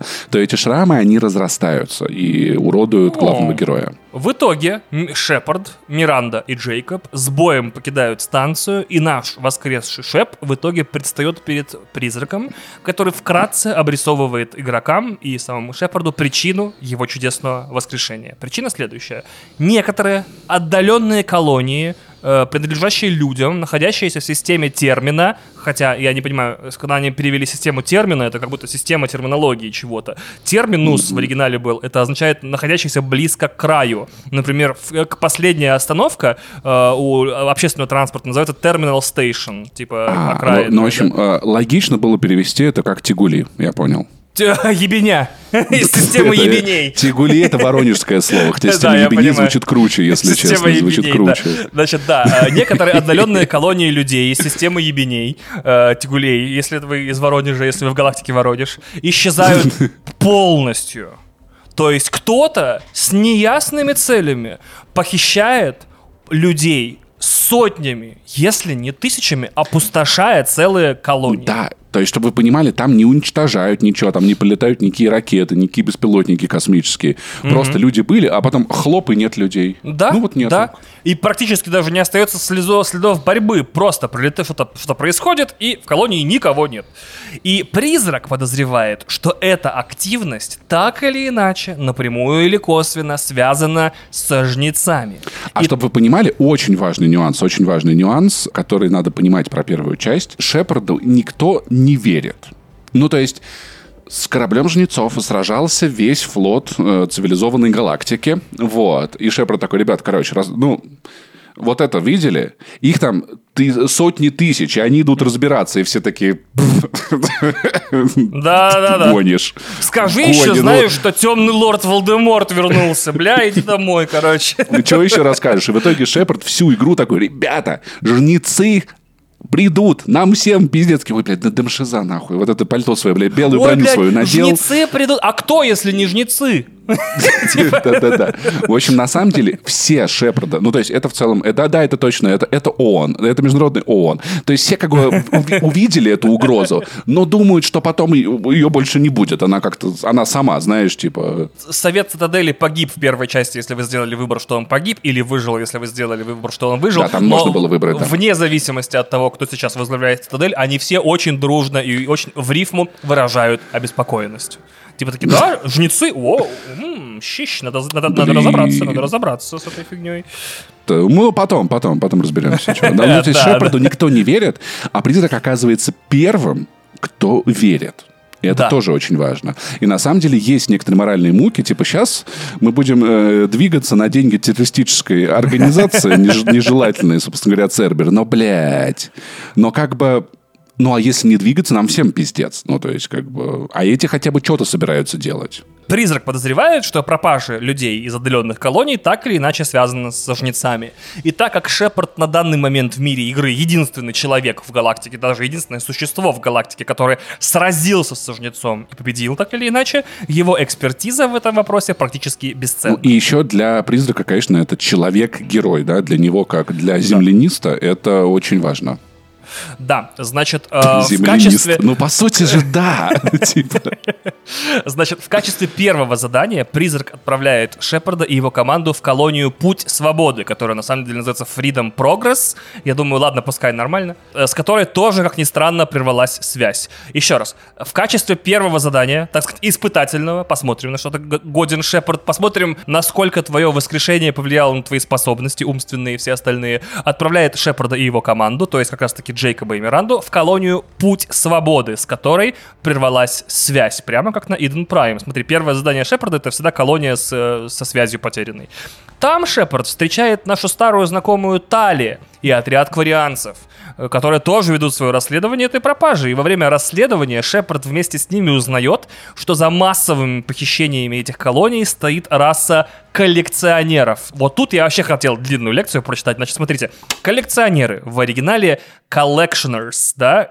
Это не люди, которые собирают какие-то вещи, типа, для того, чтобы собрать их в коллекцию. Это не монетки, не марки, не все статуэтки Наруто, не все DVD с друзьями. Не карточки Blackpink. Абсолютно верно, Паша. Это, без- это э, безупречное дополнение. Я вообще даже не мог придумать ничего. Я сам, а ты придумал. Это collect, собирать. То есть это раса собирателей. Собирателей. Вот именно. Ну, в целом, да. Но у нас уже как бы есть жнецы, а тут как бы еще собиратели. Ну, типа... Э, Что как бы настраивает нас на аграрный лад. Типа есть жнецы, есть собиратели, а может еще раса охотников есть. Типа. Раса охотников — это турианцы, да. Кварианцы, Да, и земляне. и землянцы. Собиратели, они же коллекционеры, давайте все-таки по дубляжу идти. Насекомоподобная раса, которая прислуживает жнецам. И призрак не обманул, дело действительно плохо. И в этот момент призрак объявляет о том, что Цербер переименовывается в ФБК, фонд борьбы с коллекторами, и собирается, значит, да, во-первых, э, э, донаты собирать, донаты собирать и делать расследование на галактическом ютубе. Вот. э, Он вам не жнец будет. Да, еще видео, собственно говоря, записывать, да, вот обязательно про то, как, значит, э, коллекционер, как эти собиратели, значит, все собирают, ни с кем не делятся, строят себе там Кстати, дачи да. в отдаленных галактиках. А, а- Одна из дач находится за запретным ретранслятором Омега-4. Мы э, к ней еще пойдем по сюжету. Шепард возвращается к призраку и узнает от призрака, что да, коллекционеры существуют, да, они грабят э, колонии, а да, они похищают людей, и они живут по ту сторону загадочного ретранслятора Омега-4, откуда до сих пор не вернулся ни один корабль. Это, наверное, под Геленджиком где-то. Призрак дает Шепарду миссию собрать команду лучших из лучших.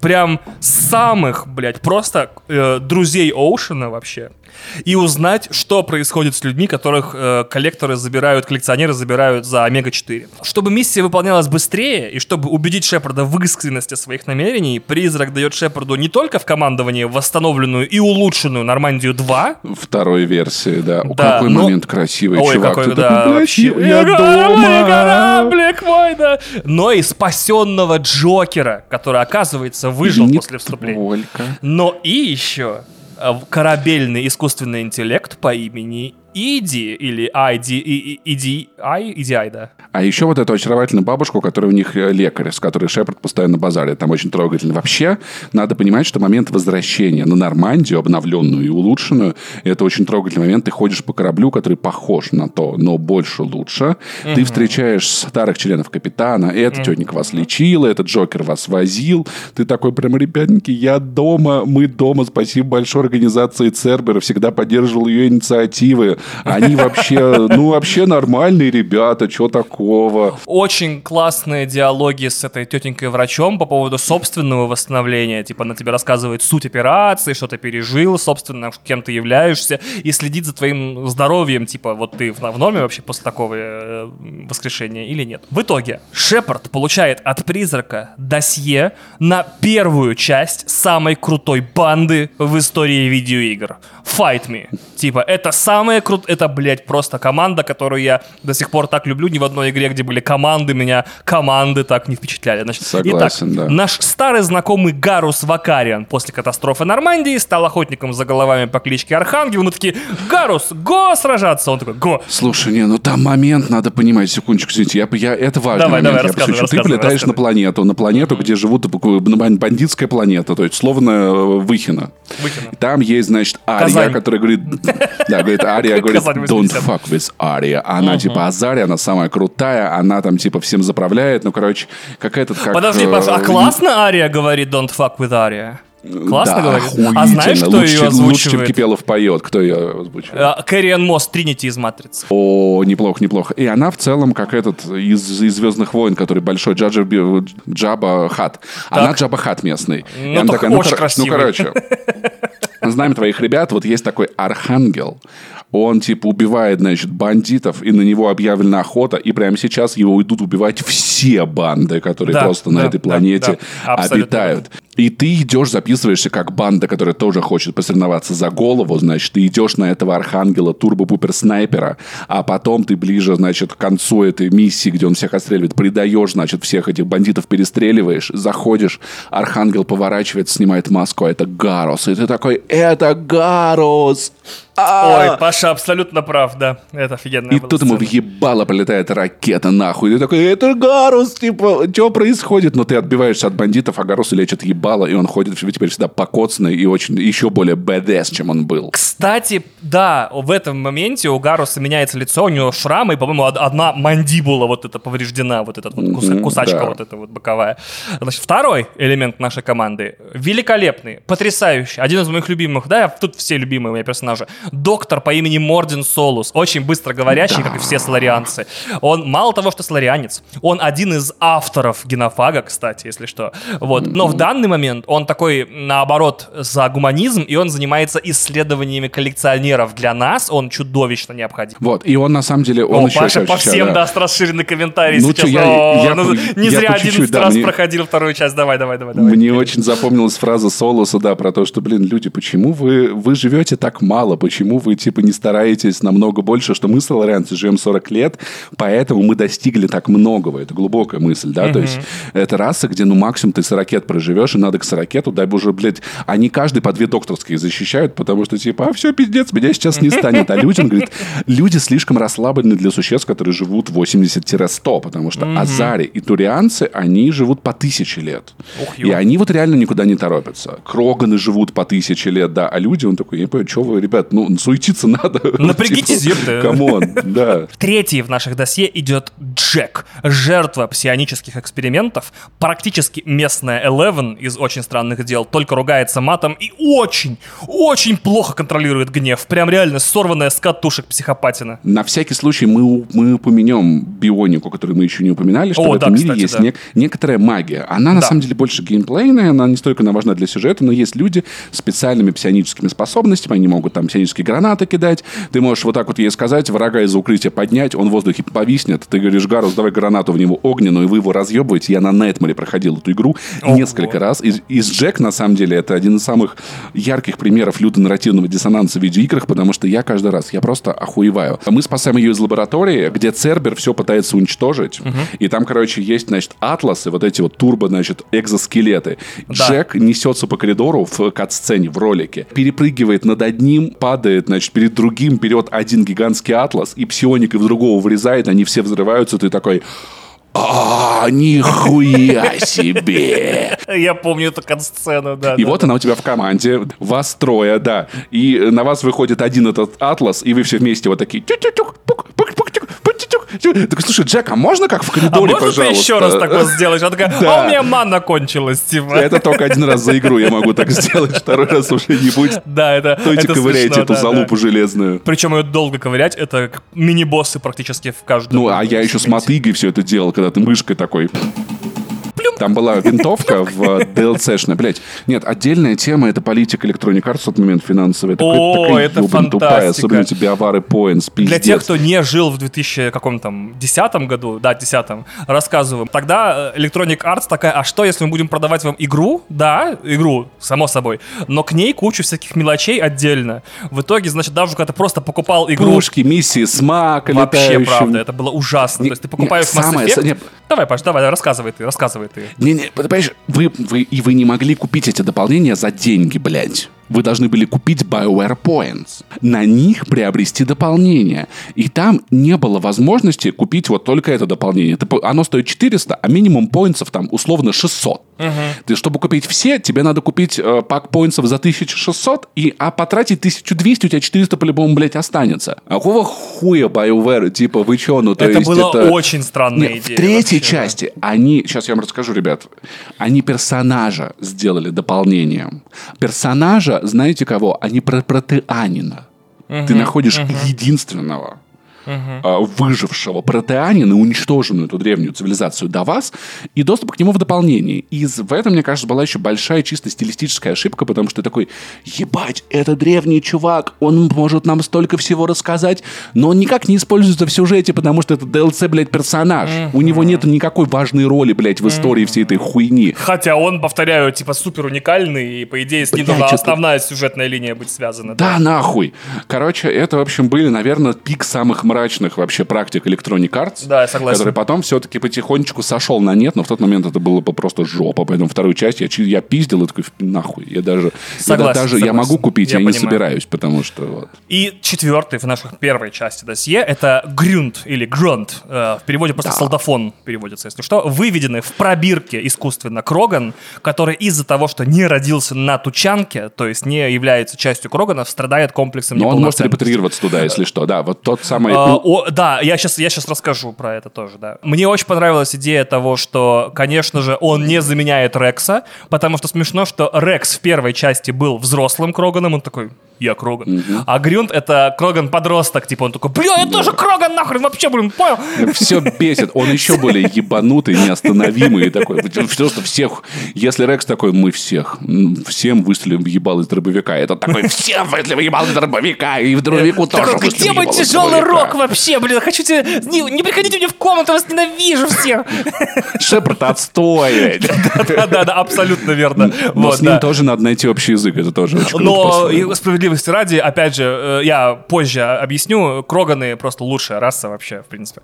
Так вот, если игрок э, потратил BioWare Points, э, купил их, и, то в его отряд в этот момент могут присоединиться еще два персонажа. Хакерша Касуми Гото из DLC, очень крутая такая, типа, японка с лицевыми татуировками э, и все такое, и контрабандист по имени Заид Масани. Первого его можно найти на Цитадели, второй тусит на Тучанке. Очень интересный факт. Давай. А, Эти DLC были сделаны так на отъебись, что Это у них даже ужасно, не да. было, у них даже не было диалогов на корабле, вот таких, где О, морская камера восьмерка, ты подходил и они, они реплики говорили. Вот.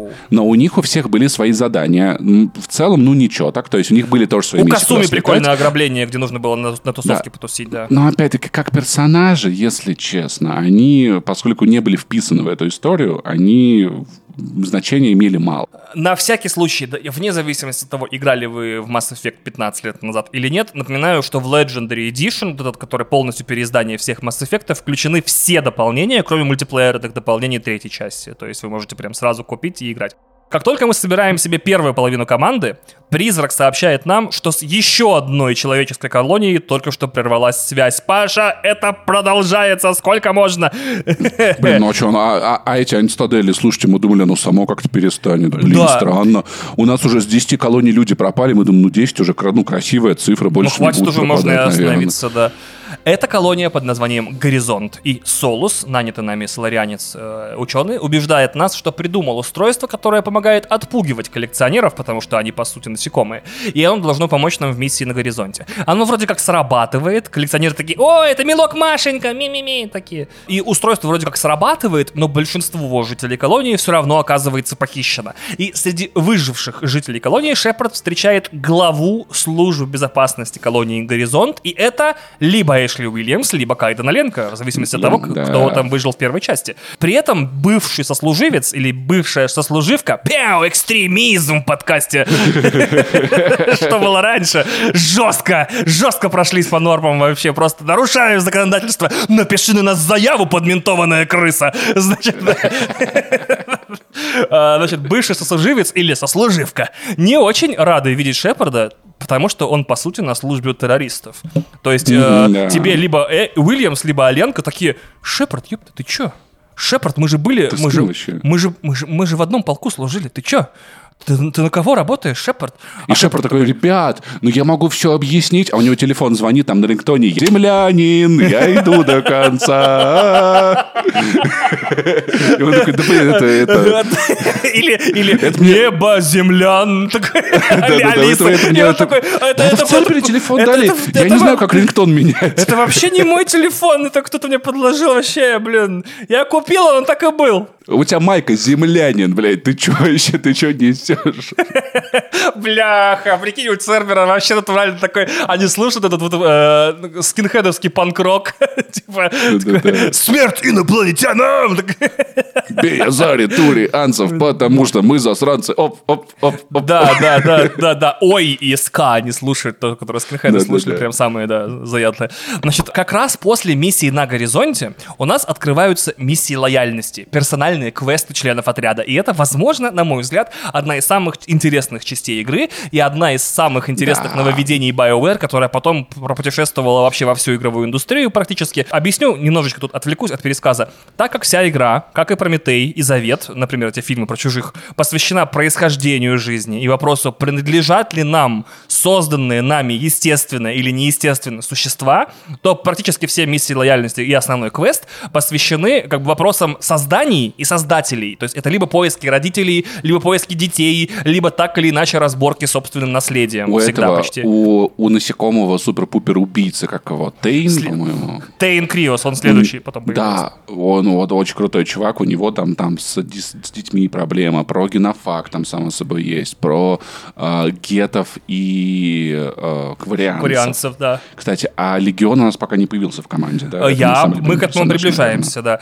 Как потом нам скажут один из героев героев третьей части любое создание рано или поздно восстает против своего создателя, поэтому во второй части вы разбираетесь с детьми, родителями, наследием, созданиями. Даже для Мордина Солуса технически его создание — это генофаг. А еще вы тусуетесь э, по цитадели, где Шепард, э, Шепарда просят сказать, что это... Он заходит в магазин, такие, а не могли бы сказать, пожалуйста, что это ваш любимый магазин от цитадели? И ты говоришь, а потом так во втором магазине, в третьем, и в итоге ты ходишь по цитадели из всех магазинов, и это командир Шепарда, это мой любимый магазин на Цитадели, что обличает человеческое лицемерие, надо сказать. Еще там есть эта журналистка раздражающая, которая вечно дебильные вопросы задает. И в первой части, и во второй, второй части легендарный момент, где можно э, ей не отвечать, а можно использовать э, свойство ренегата, вот это плохое поведение, и даже ударить ее.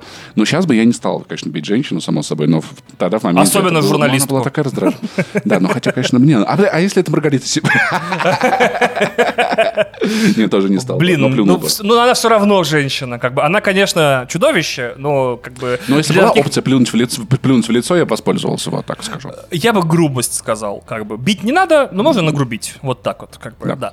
А, значит, тем временем Шепард получает от призрака досье на вторую часть нашей самой крутой банды в истории видеоигр. Блин, это такой момент, ты такой, я собрал, ебать, какую охуенную банду, они такие крутые. У нас отряд, а, а, этот такой, слушай, на еще порцию, ты такой, бля, они еще все ладно, круче. Да, да, да, да, да, А. да, да. Значит, во-первых, это наша старая знакомая Тали Зора. После катастрофы Нормандии она вернулась в кочующий флот своей расы кварианцев и разбиралась с их довольно неприятным наследием. После того, как мы ее берем в команду, она по традиции кварианцев меняет имя в честь корабля. То есть она была Тализора Нар Райя, и она становится Тализора Нар Нормандия. Если что, это очень милая Да. деталь, что Тализора напрямую зависит от своих кораблей жизнью, поэтому берут их в имя. Да, У бы. них корабли вместо прописки, чтобы вы понимали, да. Я подумал, что мы с тобой, Паша, должны поиграть в игру «Мы к Вариане». Я придумал ее на ходу, пока писал сценарий. Я предлагаю первые три или четыре буквы имени, первые три или четыре буквы фамилии и нар, и после этого э, название улицы, на которой ты живешь. У меня появилось, у меня получилось очень-очень крутое акварианское имя Иватал Нарминдели. Вот. Блин, ну это очень красиво. А у меня, а у меня было бы не очень красиво, Подожди, у меня было бы Пашпив. Пашпив. Пашпив.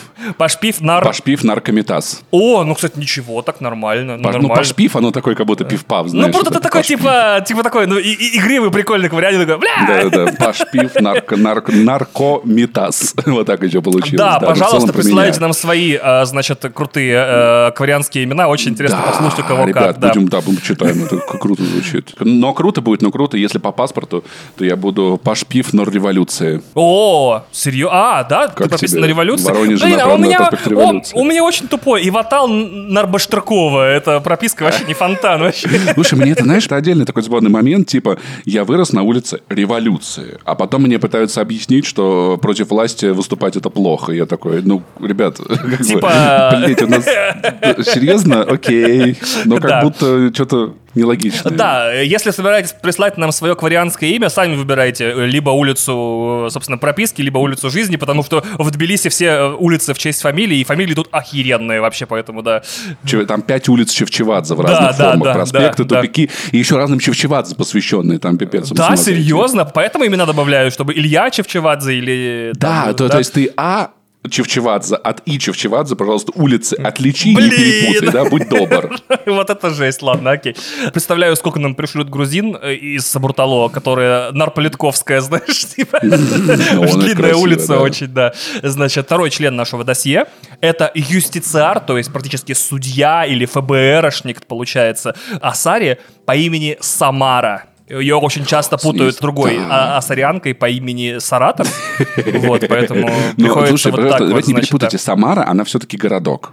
А, да, все верно, да. Значит, юстициар — это специальный агент Асари, что-то вроде э, разведчика, шпионки, как бы ФБР Асари. Э, не цитадели, а именно внутрирасовая разборка у нее. И во время выполнения ее миссии лояльности можно взять в напарники ее дочь Маринт, пожертвовав Самарой. Паша расскажет вам зажигательную историю про Маринт, которую Да. он в каждом подкасте рассказывает, но мне очень нравится. Короче, персональный квест Самары заключается в том, что Марин надо остановить. Дело в том, что она из... У них есть брак генетический у Азари. Иногда рождаются, забыл, забыл, как одним словом называется. Короче, а это Азари, спарившись с кем-нибудь, убивает человека, с которым вступила в половую связь. И пользуется этим направо и налево. Ее надо остановить, и как бы Самара, как мать, должна ее остановить. И Шепарда она просит побыть приманкой. Ну, пофлиртовать, типа, слушай, там, поехали, кино, мино, домино, шмимано. Потом там что-то шпех-шпех, и эта Марина такая, блядь, я с ним пересплю, он сдохнет, кайфец. Знаешь, чисто вот женщина one night stand просто, бесконечный, всю жизнь one night stand. Я не знаю, помогают ли от этого презервативы, кстати, я об этом не задумывался. И А мне кажется, атака псионическая в основном. и да. это момент, где в игре можно умереть. Шепард может умереть, потрахавшись. Потому что если ты поддаешься на ее чары, на самом деле, ну, там просто диалоговые окна, там достаточно быстро разобраться, как с ней флиртовать, но как бы не поддаться. Самара вырывается такая, все, дочь, ты арестована. Вот. Но можно как бы с ней вступить в половую себе связь, и хлоп, экран загрузки, типа, загрузить игру, главное меню, Шепард мертвый лежит посреди, посреди, посреди комнаты на космическом корабле. Ты можешь буквально... Да, да, как это да. было бы нелепо, знаешь, конечно, Да, сказать. да, заболевание это называется канонично. Якши, очень красивое название, да, вот Спасибо. этот вот генетический дефект. И, наконец-то, третий член этого, значит, э, досье, это Тейн Криос. Единственный в- за две игры крутой. представитель расы Дреллов, смертельно больной, наемный убийца, местный Джон Уик, только вместо собаки у него сын. Ну и чтобы вы понимали, он в плаще ходит, это очень много, да, понимаете? Это Во- очень... Почему Тейн Криос крутой для тех, кто не играл в Mass Effect? Во-первых, он ходит в плаще, твою мать. Во-вторых, он наемный убийца. В-третьих, смертельно больной. В-четвертых, э, саунд-инженеры э, Mass Effect второй части домешали ему какой-то призвук в речь, из-за чего он как бы одновременно разговаривает и э, как бы шипит немного. Шип, Такой, шип. такой А еще, что, ш- чтобы вы понимали, он очень грустненький, и у него Да. большие глаза гигантские, красивые. Если вас вдруг интересует, всю вторую часть я бегал с Грюнтом и Тейном, потому что это настоящие просто убийцы вообще, натурально прям. Да. Прям. А я обычно брал с собой Миранду, потому что я к ней подкатывал активно, и это увенчало успех. Миранда — это женщина, которая, собственно говоря, пробуждает э, Шепарда в Цербере. Она генетически измененная женщина. Ее О, отец вывел ее путем генетических модификаций, чтобы она была идеальной. И я в таком был ахуе, когда увидел прототип актрису, которая такой, господи, я думал, ты искусственно выведенная идеальная женщина, а ты, оказывается, существуешь. А, ты И увидел актрису, которая Страховский, играла- по-моему, или как ее зовут? Да, озвучивает ее Иван Страховский, но по И поводу... лицо взяли от Ивана Страховского. Да, серьезно? Господи. Посмотри ее фотографии, ты ебнешься. Я смотрел рассказ служанки, где Иван Страховский играет. Вот. Серьезно? Ивон Страховский это Миранда? Блин, офигеть. Да. Учитывая, сколько всего я смотрел с Ивон Страховский, от Чака, Декстера, там, э, рассказ, рассказ служанки и так далее, офигеть. Это, по-моему, она еще играет в этом, ну, я не уверен, в э, ст- Звездный крейсер Галактика, или я все перепутал В опять? общем, чтобы Ладно, короче, понимали, да. по, по мнению студии BioWare, идеальная женщина — это полячка. Блин, абсолютно верно, да. Она озвучила Миранду и анимировала. Блин, Паша, вообще офигеть, нифига ты эксперт. Ну и лицо же похоже сильно. Ну, похоже, похоже. Значит, как только мы набираем вторую половину команды и просто охереваем, потому что, к сожалению, в Mass Effect 2 есть только два слота сопартийца, а нам хочется просто бегать этой веселой командой из десятерых и такие... Ну, у нас «Уху, будет чик-чика». возможность такая. У нас такая возможность, слава Ну, богу, давай, не будет. Это торопиться лучшая финальная миссия в истории, да. Да, да. Вот, э, после того, как мы набираем вот эту вот просто разношерстную команду, где каждый персонаж глубокий, где каждый персонаж интересный, где каждый персонаж в той или иной степени поврежден своим прошлым. То есть я обожаю такие команды, где все страдальцы, блядь, где все пережили кучу всякого говна. Призрак сообщает нам, что агенты Цербера обнаружили в космосе заброшенный корабль коллекционеров, и имеет смысл его посетить, чтобы узнать побольше об этой на данный момент довольно малоизученной расе. И на корабле мы узнаем, что на самом деле коллекционеры — это генетически модифицированные протеане. Что это та самая часть расы, которая решила сотрудничать со, со жнецами. То есть протеане, когда пришли жнецы, э, кто-то уехал в Грузию, кто-то в Ереван, кто-то, ну, опять же, Казахстан, кто-то подготовил визы, свалил в Европу, да, и так далее. Но остались какие-то протеане, которые такие, и мы будем сотрудничать со жнецами, короче. Мы будем поддерживать жатву, и такие, типа, и стали коллекционерами. Сейчас будет внезапный, э, интересная, любимая Ванина рубрика «Интересные факты про Армению и армян». Потому что в... я видел цифры, что предположительно в Турции проживает около 9 миллионов криптоармян. Ага. Что значит криптоармяне? Это потомки армян, которые приняли мусульманскую веру во время всех этих гонений, геноцида и всякого прочего, стали мусульманами и остались жить в Турции. И в итоге когда как бы армяне считают, сколько армян в мире, эти не входят в цифры. То есть в мире 15 миллионов армян, и турецкие криптоармяне, потому что это больше, история больше про религию, нежели про этнос, Так. вот, армянский. И поэтому, ну, то есть, вот как бы, они этнические армяне, но они приняли мусульманство, и они больше не с нами, вот. И, видимо, Э, коллекционеры — это что-то в этом роде. К сожалению, я так часто записываюсь с Пашей, что, скорее всего, каким-то образом Apple или какие-то другие социальные сети перехватывают содержание наших разговоров, и поэтому недавно мне попался э, TikTok, так скажем, давайте все эти короткие видео называть ТикТоками, чтобы уже не путаться в шортсах, рилсах и так далее, где э, э, Гарик Мартиросян рассказывает анекдот про то, что под Тбилиси на глубине 5000 метров были найдены телефонные провода, и грузинское радио э, сделало вывод, что, получается, 5000 лет назад э, в Грузии была телефонная связь, на что армянское радио отвечает, что на глубине 5000 метров под Ереваном вообще ничего не было найдено, что доказывает, что 5000 лет назад у армян была мобильная связь. Вот. Да, сейчас, сейчас это рассказывают как интер- интернет и Wi-Fi, что а в Армении уже Wi-Fi был. А, тю, нифига себе, это новая версия этого анекдота. Я постепенно открываю для себя чудовищный, этот самый, как его, господи, культурный слой про культурного сражения, очень культурного и очень милого, трогательного взаимоподкола армян и грузинов. И это очень смешной вообще жанр. Я тебе расскажу еще а- анекдотов этих, но сейчас не будем отнимать время, которое и так... Да, поехали дальше, Потому что много тема большая. Корабль оказывается ловушкой, и команда пытается выбраться из него, по пути забирая с собой данные о том, как пробраться через ретранслятор Омега-4, за которым, напоминаю, тусуются коллекционеры.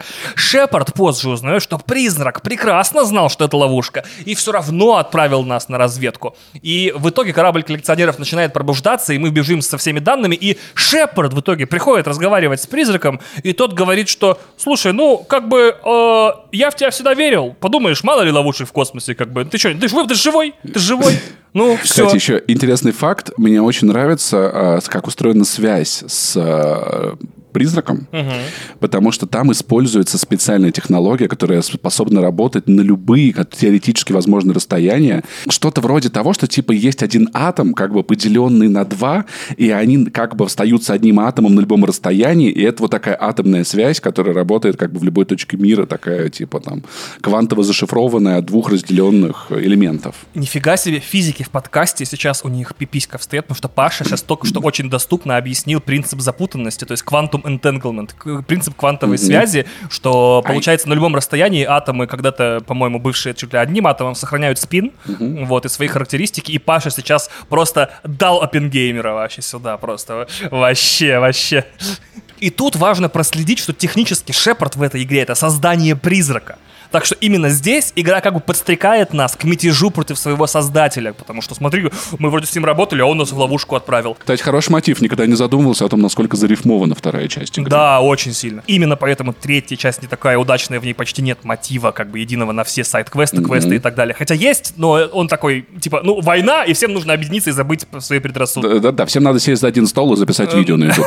Да-да-да. Несмотря на противоречия между призраком и Шепардом, вопрос с коллекционерами все еще стоит очень остро. И чем быстрее наша команда преодолеет Омега-4, тем лучше. Но для того, чтобы успешно прыгнуть в эту полную неизвестность, Нормандии 2 необходим идентификатор жнецов. И для этого команда отправляется в, на руины давно уничтоженного жнеца, где находит еще одного компаньона, самостоятельного, независимого и полностью сознательного гетто по имени Легион. Это охуительная история. Короче, в чем Охуительно. прикол гетов? Ге- Геты — это рой. У них коллективный разум. Ну, то есть, вот, э, они живут гигантскими кластерами. Легион — это кластер гетов внутри одного гета. То есть он персонаж, он с вами разговаривает, он один ходит, стреляет, взламывает, но внутри него живет десятки тысяч гетов. Когда Шепард его спрашивает, он говорит типа, мы пришли к выводу, мы считаем так, потому что это для тебя как бы одно существо, но это гигантский, это, ро- Кластер это сознаний, толпа да. гигантская, да. Кластерное сознание — это потрясающий персонаж. Плюс, по-моему, на этом жнеце или даже раньше нап- нападают зомби. Их называют, кажется, хаски в русском да, переводе да, он хаск. есть, которым постоянно сражается э, Шепард. Я не помню, тогда понимает он или нет, что это, лю- это мутировавшие люди, которые кидаются в него как Ну, зомбари. к этому мы придем, да. Внезапно оказывается, что идентификатор, который мы нашли, то есть чисто радиомаячок, подсказывающий жнецам, что мы тоже жнец, помогает не только нам, но и коллекционерам. И, и- и пока все герои отправляются на миссию, случается историческая сцена, где ты играешь за Джокера, который остается один на корабле, ну, с экипажем имеется в виду, и на, на Нормандию снова нападает корабль коллекционеров, который начинает похищать и убивать экипаж, и в итоге Джокер вместе с Иди еле-еле разблокирует ядро и телепортируется, э, подбирая команду заново. То есть, получается, у нас пропал экипаж, его похитили коллекционеры. Весь экипаж. И поэтому ждать больше нельзя. Коллекционеры теперь, во-первых, всегда знают, где находится наш корабль. А во-вторых, нужно срочно прыгать в Омега-4 и спасать взятый в заложники экипаж Нормандии, иначе они все погибнут. И вот здесь есть нюанс, не самый очевидный. Опять-таки, это одна из тех вещей, которые BioWare не объясняют, что после посещения э, мертвого жнеца до прыжка в ретранслятор вы можете сделать только две миссии компаньона. То есть ситуация в чем? От того, как вы э, дружили и помогали вашим напарникам, зависит то, как они будут справляться в будущем, выживать или не выживать. Поэтому я много раз проходил игру, это хорошо бы знать заранее, но не всегда возможно, что тебе надо пе- перед сбитым жнецом пройти все доступные тебе миссии компаньонов. После у тебя открываются еще две. Миссия для легиона, И миссия для, по-моему, кого-то еще, какого-то еще одного персонажа. И если их осталось больше двух, то экипаж, который похитили коллекционеры, будет погибать. То есть есть возможность спасти или всех твоих людей с Нормандии, или половину, mm-hmm. или выживет только одна доктор, вот, остальных запытают, замучают и убьют. Мне кажется, что здесь я мог запутать слушателей. Если после миссии Нижнеце у вас осталось много побочных квестов, это не страшно. Выживание вашей команды, членов экипажа похищенных, зависит от того, сколько миссий вы выполните. Если это две миссии, все в порядке. Если вы будете выполнять после сбитого жнеца больше миссий, то люди, которых похитили, будут умирать. Но если вы не выполните достаточно миссий сопартийцев, а в идеале всех, то сопартийцы, именно сопартийцы, будут погибать уже на финальной миссии. Поэтому в идеале проходит так, что все, что только можно до жнеца, после жнеца две максимум и летите спасать ваших друзей. Ждать больше нельзя. Шепард и команда прыгают в Омега-4, и там, прорвавшись через кладбище кораблей предыдущих смельчаков, прыгавших в Омега-4, организуют большую операцию в стиле Друзей Оушена. Там прикол в том, что за Омега-4, за, за ретранслятором находится гигантское скопление метеоритов. И угу. только зная конкретные координаты и карту этих метеоритов, можно э, прыгнуть в, в Омега-4 и не разбиться. Хотя у команды это получается с большим трудом. По ходу игры вам надо улучшать Нормандию, улучшать ее броню, щиты, там, щиты, батарейку, всякое прочее. По-моему, и оружие тоже. И от того, насколько хорошо вы улучшали корабль, зависит то, сколько членов команды доберется до, собственно говоря, базы коллекционеров. То есть угу. многие могут погибнуть, если вы не прокачивали Нормандию по ходу игры. И теперь э, все наши смельчаки, кто выжил, а, или, или если никто не погиб, организуют большую операцию в стиле Друзей Оушена, в которой могут погибнуть вообще все, включая Шепарда, а может никто не погибнуть. Э, мало того, можно даже подстраивать смерти некоторым персонажам, если они вам не нравятся, то есть не выполнять их миссии ло- лояльности и кидать их не на свои задания. Там, да, там надо объяснить. Вы действуете командой, в моменте у вас могут быть также два напарника, ходите стреляете. На вас нападают рои насекомых, угу. которые уничтожают все живое и похищают людей, и вы выбираете, кого из двух, там, типа, э, биоников вы возьмете с собой, чтобы он держал щит, когда вы проходите через полчища вот этих вот хреновин кого из инженеров вы отправите в трубу. Вам важно понимать, кто... Здесь есть нюанс, ну, первое, лояльность, второе, там есть нюансы, кто лучше справляется, кто хуже с этими заданиями. Mm-hmm. То есть все, все люди, которых вы набирали, они не как там в Horizon, там, Forbidden West, чисто просто болванчики, с кем вы разговариваете. В этой, почему я эту миссию обожаю нахуй всем сердцем, mm-hmm. вы используете весь потенциал команды. Таская с собой двух человек, остальных вы отправляете на какие-то задания. Тут отключить эту систему, тут помочь вам провести отвестись, тут подстрелять, там того-то отвлечь, и это вот очень классный менеджер. Вот в, внутри диалога в окна вы получаете полный интерфейс взаимодействия с командой. Да. И там, да, могут умирать те иные. Часть команды выживет, не часть. Вы спасаете других выживших с Нормандии или не спасаете. В общем, очень много всего в ней происходит. Невероятно комплексная вещь. И в ходе этой миссии Шепард в итоге узнает, что захваченный экипаж, точнее его большая или меньшая часть, в зависимости от того, сколько вы ебланили после их похищения, перерабатывается в генетическую генетическую пасту прям в смузи. Это происходит потому, что в огромном комплексе коллекционеров, куда вы прилетели, разрабатывается огромный гибрид человеческого ДНК и генетического кода жнецов. Некое суперсоздание, включающее в себя людей и жнецов. Что это за тварь ну, вообще? гигантский Господи. жнец-человек. Да, а, жнеловек. Ты, ты помнишь, почему, почему именно человек? Нет, кстати, жнецами? я не помню. Потому что Шепард, Шепард их победил. А, тю, а э, жнецы миллионами лет использовали уничтоженные расы для воспроизведения новых жнецов. Ну, то есть они почему они все такие насекомоподобные и прочие? Потому что они протеан победили. Из протеана они делали других жнецов. Сейчас они увидели человека, который дал им пиздов. Угу. И из-за Шепарда они решили, что ну теперь будем делать жнеца человека. Видимо, То есть, получается, массовое похищение это последствия победы Шепарда?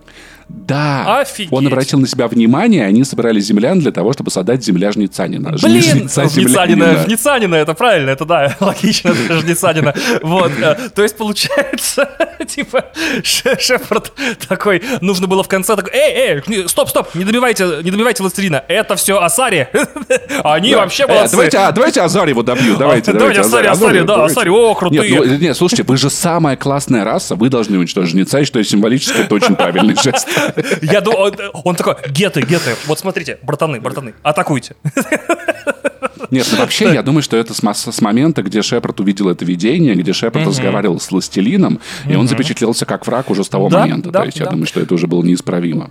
В итоге Шепард сражается с этим супертерминатором и побеждает. И после победы призрак связывается с Шепардом и говорит, что технологии коллекционеров можно применить в грядущей битве со жнецами. И от того, согласится ли Шепард вывести научные материалы с базы или ударить по ней радиационным ударом, чтобы убить все живое, или все-таки просто уничтожит ее, зависит от отношения с Цербером в третьей игре. В любом случае, коллекционеры уничтожены, этот гибрид остановлен, унич- уничтожен. Нормандия 2 является первым в истории галактики кораблем, вернувшимся через ретранслятор Омега-4. И в финале второй части нам показывают флот жнецов, который после вот этой э, миссии Шепарда активируется в темном космосе и летит начинать Да, у жатву. них теперь нет цитадели, им придется лететь долго. Но это не значит то, что они не пролетят. Ну, не хотя супер Шепарду все долго. еще никто не верит. Такие, ну кто там летит? Ну кто, откуда из темного космоса летят? Пиздец, что ты еще расскажешь? Может, они... Давай расскажи, как главный жнец в холодильнике лежит, собственно говоря, убитый. Ну что ты... это, давай. Жнецам осталось 2-3 недели. Угроза, которая две части маячила где-то на горизонте, сделала, наконец, первый шаг к истреблению всего живого во вселенной. Ну, почти всего живого. Ладно. Третья часть, Mass Effect 3. М, По ней мы У постараемся нас еще есть доп- дополнение, секундочку Ладно, блядь, я думал, ты не дашь мне Arrival Короче, пересказать. ладно, Давай, коротко. давай, давай. Ляра стала новым Shadow брокером. Это, если не играть, вы не поймете. Ну, типа, опять-таки, вот это самый главный на черном рынке. Она теперь будет помогать Шепарду, он ей в этом помогает. И есть дополнение а, Aftermath с Везуй, если я не ошибаюсь. Arrival, Arrival. Вот, да, где Шепард, собственно говоря, отправляется на какую-то колонию, где вроде как появились жнецы, и там ему надо уничтожить ретранслятор. У- Да. Остались еще какие-то близкие ретрансляторы. И чтобы отсрочить появление жнецов, Шепарду приходится уничтожить всю эту колонию со всеми жителями, Всю потому что, ну, типа, систему, там да. их... А их там дохуя. Но, типа, как бы, окей, ну, 300 тысяч человек. Мы сейчас уничтожим, Фига, Паша годы спустя, 12 лет спустя помнит цифру. Я ее узнал, когда готовился. Но Паша помнит цифру до А сих я пор. прав был, да? Да, 300 Нихуя тысяч себе. человек, да, да, да. Вот. Офигеть. Но ну, то есть, как бы, это, это вот это вот, опять-таки, вечная логика Спока, что жизнь одного или нескольких меньше, чем жизнь многих. Поэтому на самом-то деле, Шепард, мы понимаем, что он спасает милли- миллиарды, если не триллионы живых существ, уничтожая эти 300 тысяч. Но совету, совету, который все еще не верит в жнецов, это очень трудно объяснить. Для них это выглядит так, что Шепард полетел такой, сейчас мы всех тут разъебем, потому что... да потому что, блядь. Забавно, забавно. Короче, ладно, я, я просто не пересказывал Arrival по ряду причин. Ну ладно, окей. Значит, третья часть начинается с того, что Шепарда, лишенного всех военных званий и наград, доставляют на Землю. Он должен предстать перед судом землян по обвинению в терроризме либо после работы на Цербер во второй части, если вы просто прошли вторую часть, либо после уничтожения этой звездной системы из дополнения Arrival. Вот такое влияние оказывает дополнение на основную игру. Однако сам Шепард хочет использовать судебный процесс как возможность публично и громко заявить о том, что жнецы уже близко. Как Триллиан после убийства М- Мвера Паши. Вот. Э, Господи, а нормальная это тема. откуда? В истории уже были такие. А. Я потом расскажу про опера- операцию Немезис, где армяне мстили туркам за геноцид. О, ничего себе. Ладно, окей. Использовали публичное убийство для трибуны, чтобы рассказывать о геноциде. И потом, кстати, был оправдан э, Тер Телерей- Тельериан, если я не ошибся с фамилией. Параллель просто такая, да, жизненная. Да, в итоге, значит, Шепард, да, хочет использовать судебный процесс как э, возможность публично заявить о том, что жнецы приближаются, но жнецы такие, да, мы и сами, в общем-то, заявим, как-то, знаешь, нам не надо. Там вот это, знаешь, там типа жнецы нападают на землю, и такие, Шепард, а почему ты нам не сказал? Он такой, блядь, я, я же говорил. вел ну, я же блог на говорил, Ютубе. Я, же говорил. Я говорил, что Вы всё- видели это? Все это время. Я говорю, что жнецы скапливают войско на границе наблюдаемой вселенной. Да, да. Перемещения были, мы геолоцировали их еще год назад. Да, ассарианская разведка уже давным-давно сообщила, что ориентировочную дату начала вторжения. Я не понимаю, почему вы меня не слушали. Так вот, Да. начинается штурм Земли. То есть реально жнецы такие типа «fuck you, земляне». Потому что, видимо, они считают землян типа наибольшим злом. Главной угрозой. Или главной угрозой, Да. да. И поэтому вот Шепарду приходится бежать с осажденной планеты при помощи нового своего напарника Джеймса Веги и, соответственно, А- Аленка или Уильямса.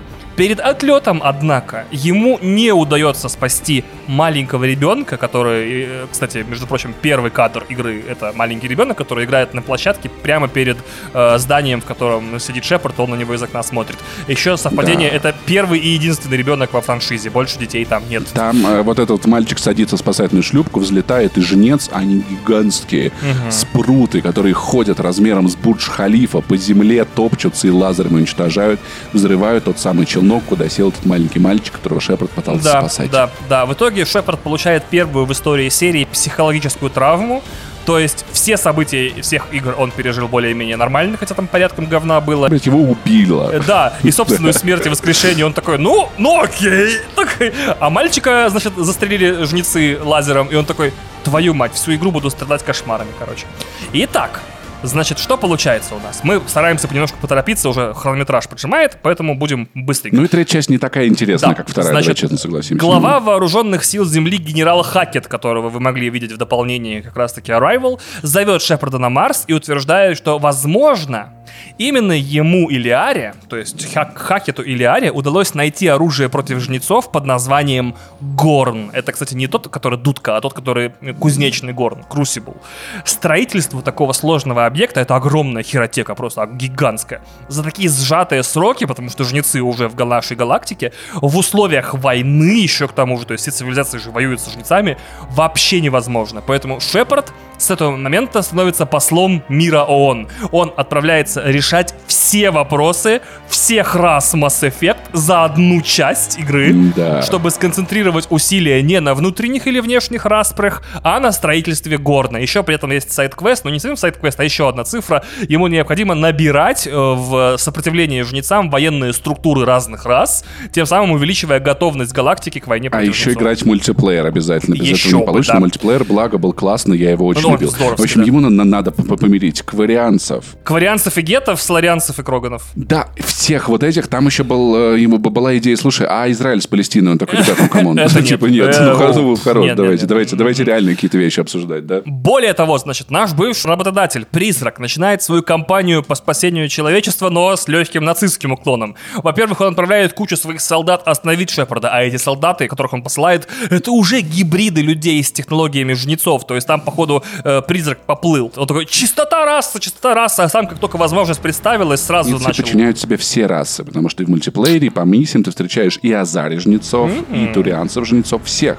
То есть жнецы как бы модифицируют всех, кого могут, и у тебя появляются новые, еще более опасные Да, противники. более того, призрак начинает звонить Шепарду по ночам и дышать в трубку, а потом просить прекратить попытки остановить жнецов, потому что уж он-то, призрак, он, кажется, нашел способ ими управлять. И Шепард говорит, что призрак даже членом своим управлять не научился, куда уж там жнецами, иди нахуй вообще.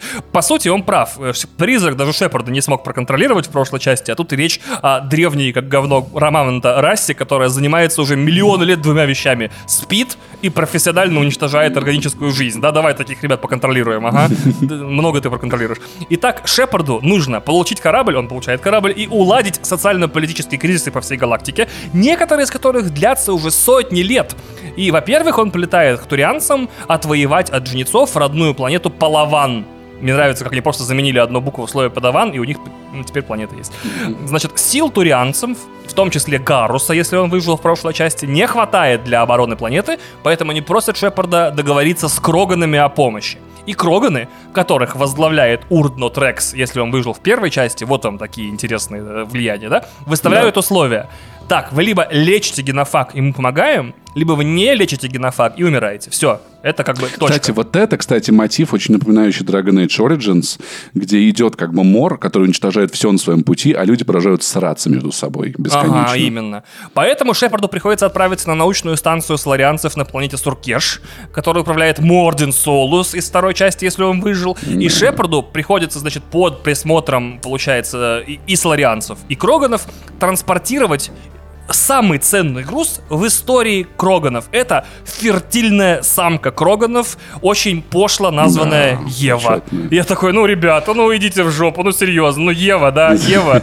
Ну ладно, окей. Вот потому что она единственная э, надежда на продолжение э, рода Кроганов. Что она фертильная самка, если ее генетически как бы, ну, сделают из нее вакцину от кинофага, можно на основе ее как бы клеток, потому что она способна приносить потомство. Кстати, очень удачно Шепард не э, привязался обращался к ней как к дочери на всякий Да, случай. кстати. Он такой, я в Last of Us играл, нахуй, ребят, я это знаю, у нас на Земле популярная игра. Перебил всех соларианцев и ушел с ней жить в Джексон, да.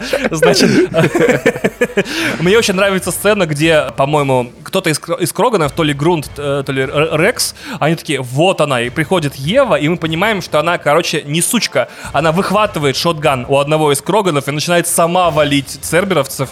И я такой, видимо, даже самки Да. Кроганов это жесткие ребята вообще, то есть. Блин, я вот еще о чем подумал, что, наверное, если бы Элли можно было клонировать, может, Джоэлю было бы не так обидно. Это будет что, третьей наверное, части игры, «Галактике наверное. будущего», да, можно как бы и клонировать, и эксперименты ставить уже на клоне, всем будет нормально. В итоге сюжет приводит нас к башне на планете Тучанка под названием Завеса, которая когда-то использовалась для распыления генофага. Очень странно быть Кроганами, и у тебя на планете все еще стоит башня, которая виновата во всех бедах твоей расы за последние несколько сотен Ну, что лет. ты с ней сделаешь?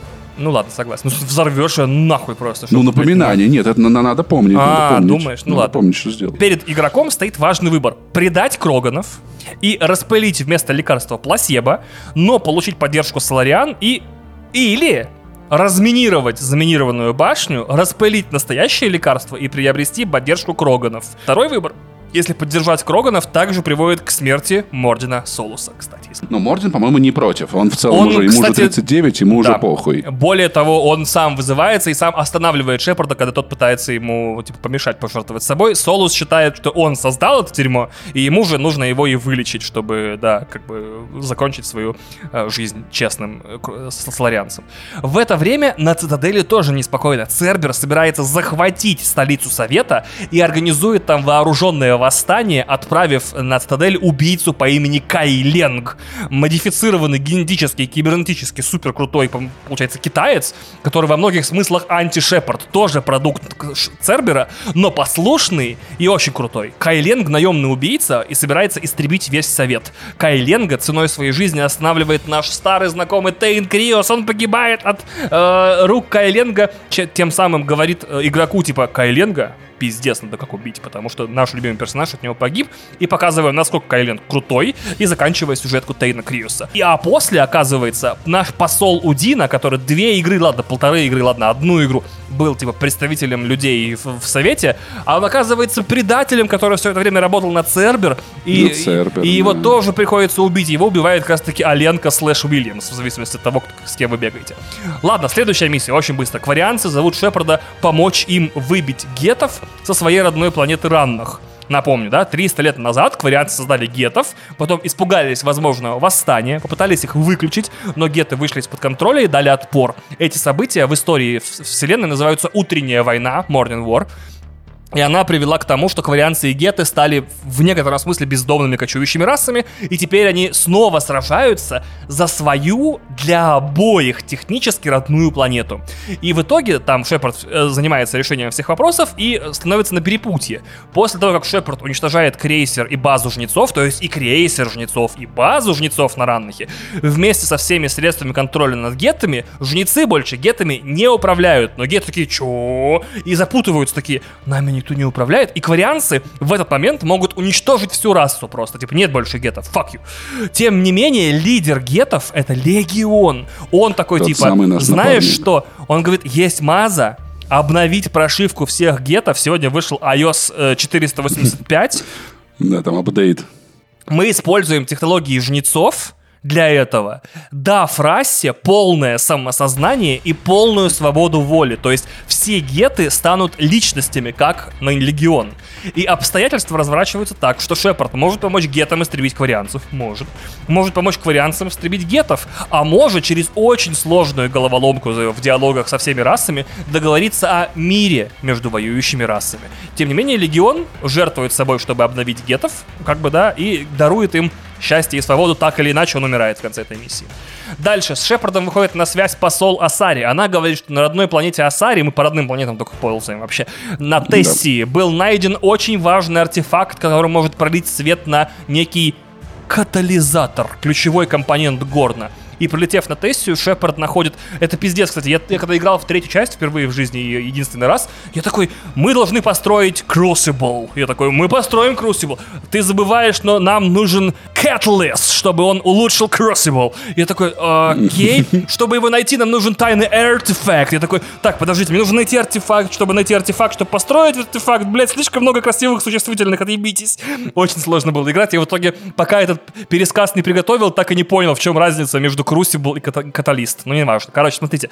Шепард находит ИИ, Протеан, искусственный интеллект Протеан, вымершей расы, который зовут Вендетта, то есть слово-то, видимо, было у Протеан такое, который рассказывает ему о природе этого самого Горна, который вся цивилизация строит.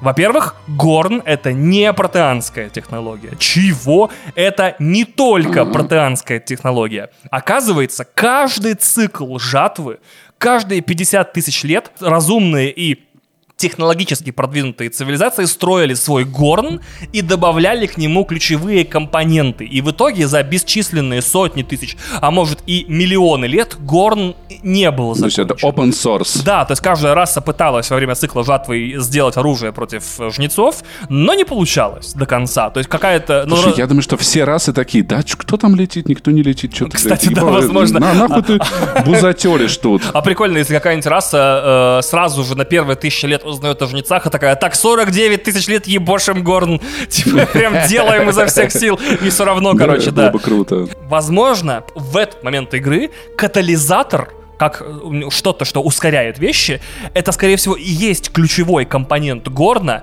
который вот мы на него настроим, и получается, что сможем избежать жатвы, и, возможно, даже, скорее, скорее всего, всю игру нам говорят, что Горн — это оружие, которое уничтожит жнецов, и мы строим супер оружие. Да. Чтобы они все такие раз и умерли, знаешь, как в «Войне миров» с э, Да, это бактериальное, видимо, что-то. Как только наши герои готовятся узнать, где именно находится катализатор, на планету прибывает Кай Ленг, который дает жестких пиздюлей Шепарду и похищает данные Вендетты, скрываясь где-то в системах Терминуса. И Шепард и команда отправляются за ним ним вслед и находит убежище, я чуть не написал в сценарии, уебище.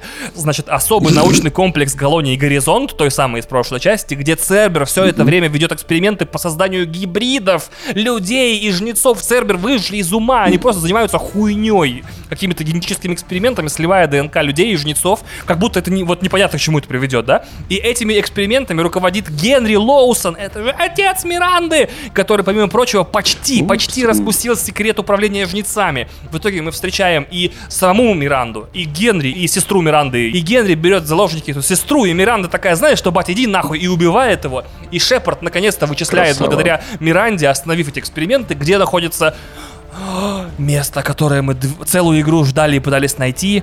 Домашняя база призрака, где он сидит, собственно пердит, курит. И Шепард туда отправляется не один, а вместе с флотом Альянса. Он такой, ну все, блядь, это ОМОН нахрен к тебе приехал, ублюдок. Идем накрыв... нак- накрываем призрака. Да, да, да. Сейчас снимем видосы, как призрака мордой в пол тыкают, короче. А ОМОНовцы, жесткое задержание. Да, скажем, извиняйся. Извиняйся. Извиняйся. И, и призрак сидит такой в свитере, потому что, ну, каждый человек может начать не ту разработку. Ну, ну да, да, да, да. Как... Со всеми бывает. Ой, Паша, я не знаю, в каком подкасте с тобой поговорить про свитер-панк, который мы мы сами придумали с тобой, а теперь он стал международным символом э, этой религиозной скромности и извинений, да? То есть все, вся голая вечеринка записывалась в свитерах, потому что это, ору, это одежда, которая э, как бы как церковная схема, знаешь, такая типа а, аскетичная такая.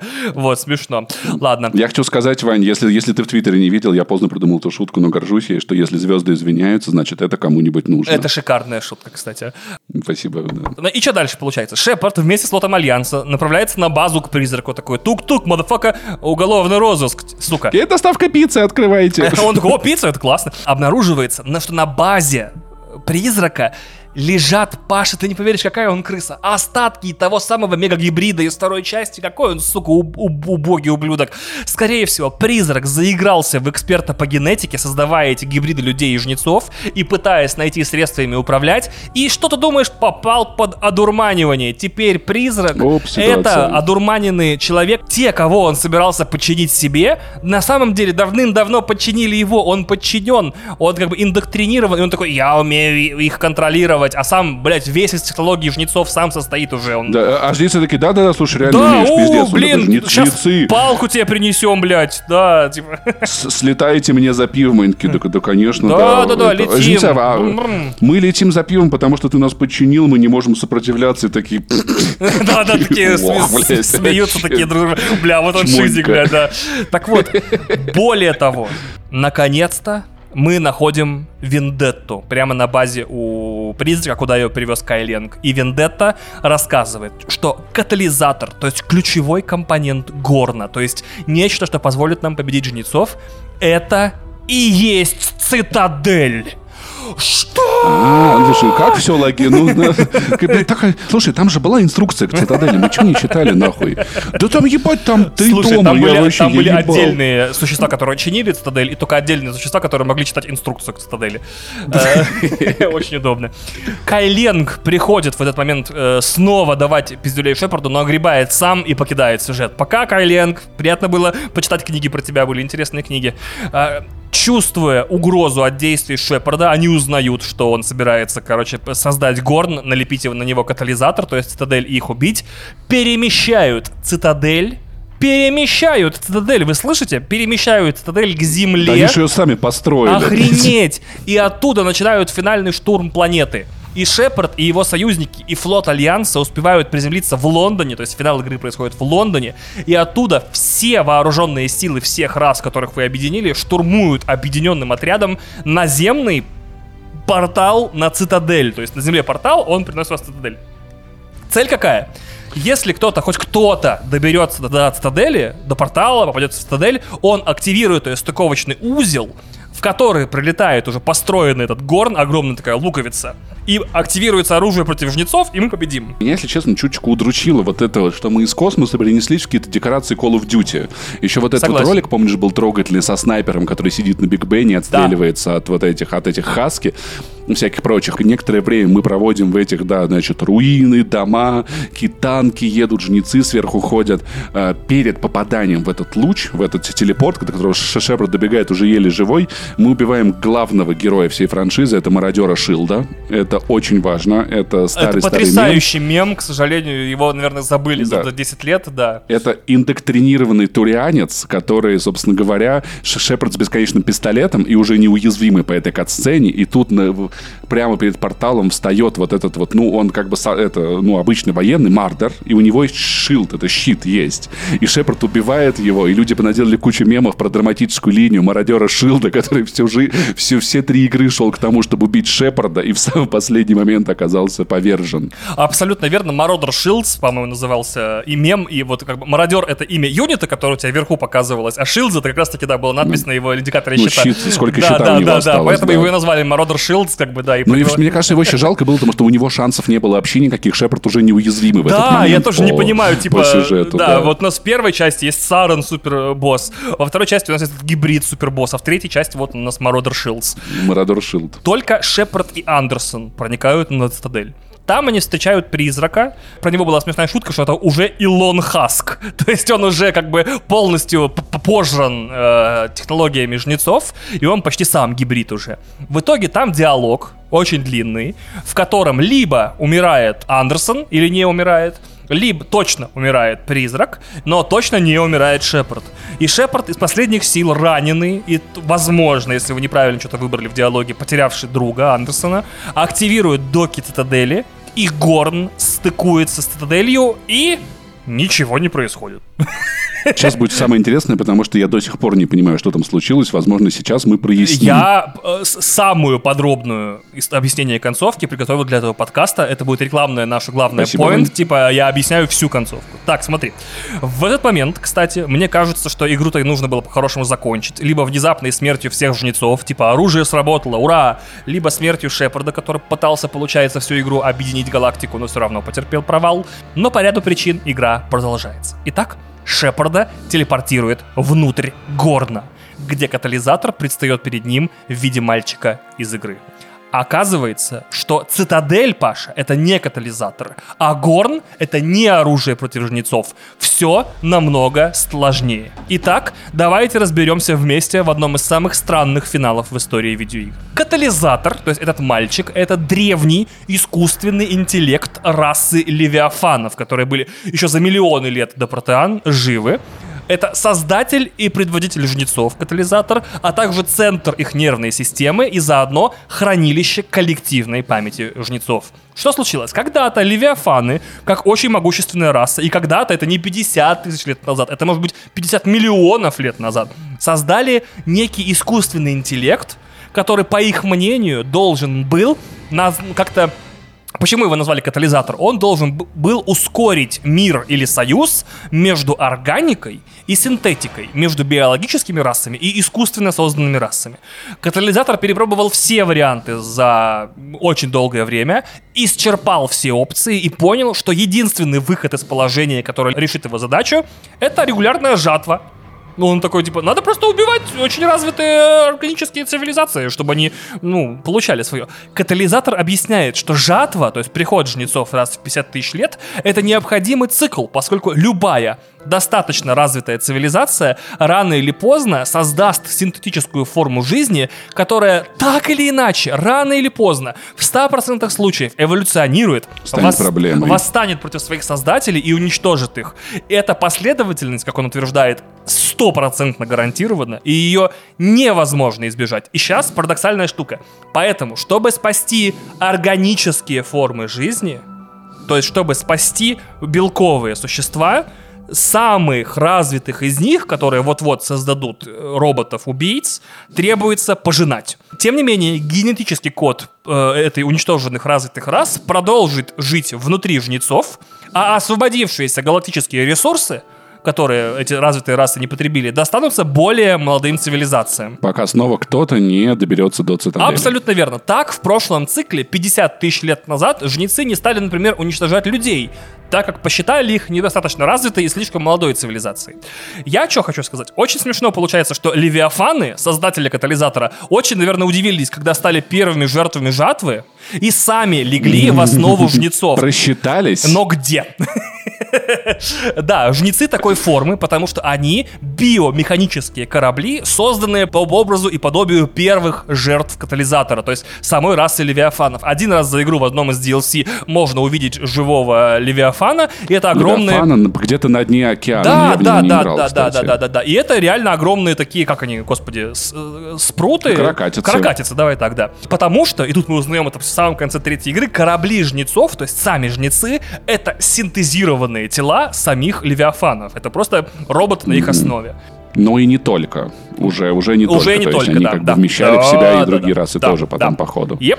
Более того, цитадель и ретрансляторы массы по всей галактике тоже остались от левиафанов. И в широком смысле вся транспортная сеть галактики, которой мы пользовались три игры, это большая ловушка жнецов. Развитые цивилизации, достаточно развитые для, своего времени, рано или поздно изобретают космические путешествия. Путешествия по космосу, они так или иначе находят и трансляторы, и рано или поздно, пользуясь трансляторами, они находят цитадель, и явно, как на самом главном узле этой транспортной сети, точно создают на ней столицу. Потом жнецы, получается, построили сеть трансляторов для того, чтобы удобнее вычислять развитые расы и быстрее сжать в жатве, ретранслируя mm-hmm. по всей галактике и сразу нападать на самые продвинутые расы через цитадель. То есть они построили метро, чтобы быстро путешествовать, а так как вся цивилизация в больших городах вокруг станции метро э, как бы собрана, ну, например, в Москве, да, не вся, не везде. Да. В тех городах, где э, собственный транспорт более развит, то есть Америка в основном, там не то, чтобы цивилизация вокруг метро строится. Так вот, и получается, что вот э, мы построили... Это мышеловка, это мышеловка буквально. Да, да, да. То есть э, они создали всю транспортную сеть галактики, потому что жизнь будет вокруг нее, Следовательно, и жнецы будут пользоваться ретрансляторами и первыми уничтожат самые развитые расы. Очень удобно. Ну, согласись, это было бы неудобно, если бы э, живые формы жизни каждый раз строили новую свою, новые свои какие-то базы угу, трансляторов. Угу. Надо было что-то разбираться. Так, да, бля, да, а тут да. налево Ой, и направо, бля, я это, не знаю, а эта кнопка что делает? запутался. А тут, понимаешь, вот так вот, они все знают, они такие, да, мы, да, да, мы тут уже это, проходите, жнецы, пожалуйста, А такие, да, мы тут уже не первый раз. Вывод, что ретрансляторофобы из начала подкаста были правы. Нехуй лезть в то, хозяев чего ты не видел и не говорил с ними. Значит, а Горн, который мы строили всю игру, это не оружие против э, жнецов, оно их не уничтожит. Горн — это огромный, гигантский источник энергии, который позволяет катализатору, то есть вот этому искусственному интеллекту, с помощью цитадели, как маршрутного узла, распространить огромное количество энергии по всей галактике. Если вы вообще не поняли, что я сейчас только что сказал, объясняю. Шепард всю игру вместе со всеми цивилизациями строит большой фонарик. Батарейкой в ней является Горн, лампочкой Цитадель, а линзой сам Шепард и катализатор. В самом широком смысле, самым простым объяснением является вот что. Горн позволяет транслировать любые принятые катализатором решения на всю вселенную по ретрансляторам. Вот и все. Финал, самый финал, мы добрались, Паша, до этого. Катализатор объясняет вот что. Если в этом цикле в этом цикле, про который мы сейчас говорим, органики не просто дали отпор жнецам, но и достроили горн, нашли катализатор, и теперь вот Шепард, первый за миллионы лет органический посетитель катализатора, то есть он первое существо белковое, которое с катализатором разговаривает, значит все. Все следующие цивилизации смогут так или иначе сломать цикл, и нужно что-то в корне менять. И он э, награждает Шепарда за то, что он нашел и горн, и катализатор, и дает ему выбор из трех легендарных светофорных концовок. Красная Да. концовка — уничтожение. Уничтожить всю синтетическую жизнь в галактике, включая жнецов, гетов и искусственные интеллекты, Гетов. в том числе самого Шепарда, поскольку он, напоминаю, киборг со второй части пол- наполовину, и тем самым навсегда закончить цикл жатвы. Это уничтожение. Синяя концовка, контроль. Пожертвовать Шепардом, загрузить его сознание в катализатор и начать контролировать жнецов. И Не очень понятно, что с ними делать, как после того, как ты контролируешь. Помогать в сельском хозяйстве или что, блядь, вообще не Да, ладно. ну, скорее всего. Такие А сколько огромные, перевозить можно, это ж вообще. Да, Ты прикинь, как можно кстати. быстро Алиэкспресс доставлять космический. Это, это, понимаешь, знаете, жнец застрял в Суэцком канале из-за... И зеленая концовка, синтез. А можно объединить все формы жизни в галактике в органосинтетические гибриды, двинув эволюцию видов дальше и тем самым разорвать круг жатвы и убрать любую надобность в жнецах. Теперь органика и синтетика будут жить в союзе. Объясняю небольшой Одно целое, да. инсайт. Синяя концовка и красная концовка предполагались изначально, поскольку цветами соответствуют Renegade опциям и Paragon опциям. Зеленую добавили как третью, а после скандала, вызванного концовкой игры, добавили так называемую серую концовку. Это четвертый выбор. Вообще ничего не делать. Эта концовка называется отказ, refusal. И тогда жатва продолжается, все цивилизации гибнут, Шепард тоже гибнет, Лиара оставляет в подземных архивах всю хронику войны и чертежи Горна в надежде, что следующая цивилизация закончит дело Шепарда, и финальный кадр игры — это цивилизации через там 45-49 тысяч лет, которые существуют, э, рассказывают друг другу историю Шепарда как сказку. Слушай, Очень красивая концовка, мне она нравится больше всего, если честно. Ты э, освежал бы свои воспоминания о изначальной концовке Дрю Карпишина и объяснении ретрансляторов и происходящего, от которого он, он создавал изначально. О, нет, кстати, вот это не попадалось, расскажи, может, ты знаешь. Я достаточно хорошо запомнил, на самом деле он сам об этом рассказывал, о том, что изначально план был вообще другой. И надо сказать, вот сейчас, послушав от тебя пересказ этой концовки еще раз, я такой, ну, знаешь, как, блядь, как с киберпанком, я такой, пиздата. В моменте я нихуя не понимал вот это, что происходит, потому что история жутко сумбурная. Но сейчас я такой, окей, в этом есть смысл, в этом теперь, в этом есть смысл, но как будто бы нас вели, ощущение будто вели не к тому. Смотри, изначальная идея Дрю Карпишина была какая? Что древняя раса создала ре- ретрансляторы массы, но этот способ перемещения по галактике уничтожал галактику. Накапливались проблемы из-за их существования. И эта раса поняла, что она не способна решить эту проблему. Даже если сейчас их уничтожить, любая следующая раса обязательно их создаст. И это уничтожит Вселенную нахуй. Поэтому они придумали жнецов, которые раз в 50 тысяч лет прилетают, видят, что проблема ретранслятора все еще не решена, и уничтожают всех, кто ей пользовался. Через 50 тысяч лет они полетают такие, ага, и эти тоже не додумались, как это починить. Нахуй. И эти, блядь, не додумались. Нахуй. И что история будет повторяться до тех пор, пока какая-то раса не решит проблемы, возникающие из-за использования ретрансляторов массы. И женицы такие, Молодцы. нормально, все. Теперь все хорошо. Теперь, ладно, мы, мы отключаемся. Вот такая идея была. Сильно более простая, более, скажем так, механическая, менее возвышенная. Наверное, в BioWare решили в какой-то момент заменить ее, да, на вот эту вот более сложную, более комплексную про создание, создателей и всякого прочего. Единственное, да, что как будто подводили к этому недостаточно, я бы сказал, убедительно. Как будто бы концовка была оторвана от всего. То есть вот это вот, начиная с этого мальчика, ты такой, что за хуйня, блядь, я не понял. Вот что за, что за... Мне кажется, если бы вместо этого мальчика был какой-нибудь древний Левиафан, гигантский кальмар, может быть, было бы убедительно, на самом деле. Мне кажется, что как будто в игре пошел стилистический просос, уход в излишний для этой франшизы сопли внезапные, и это как будто все поломало. В итоге Mass Effect 3 осталась вот такой, ну, окей. Знаешь, мне кажется, есть проблемы, знаешь, как вот, вот, вот как третья «Матрица», третий «Пираты Карибского моря». Ты такой, ну, в контексте трилогии, да, но, блядь, ну как будто что-то как-то вот, как будто, как будто по-другому было, как будто мы к другому должны были прийти. Я бы сказал вот что.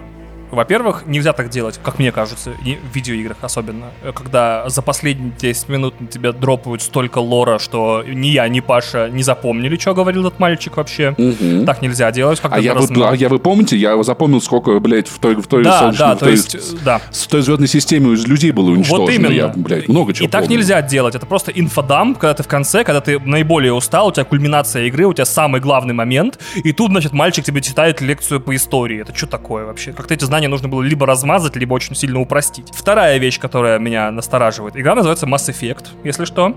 И мне нравится думать, что у нее такое двойное название по двум причинам. Во-первых, это внутрилоровое название. Если вы не знаете, э, ретрансляторы работают на эффекте массы, который достигается с помощью несуществующего вещества под названием элемент Zero. Как раз таки это штука, которая позволяет локально уменьшать массу любых объектов до нуля, следовательно, пулять на расстояние объект, который не обладает массой. Вот, вот так работают ретрансляторы. Это очень и дешево, это очень да. классная идея э, к Карпишину. Получается, что вот такой разрыв пространства и нулевые массы постепенно схлопывают энергию. То есть то, что вроде нас двигало вперед всю, все цивилизации, оно на самом деле э, дорого им стоит. Ну, я скажу, на самом деле в этом есть, в этом есть рифма, например, с ядерной энергетикой, Да, которая дает небывалый верно. прорыв нашей цивилизации, при этом несет за собой последствия.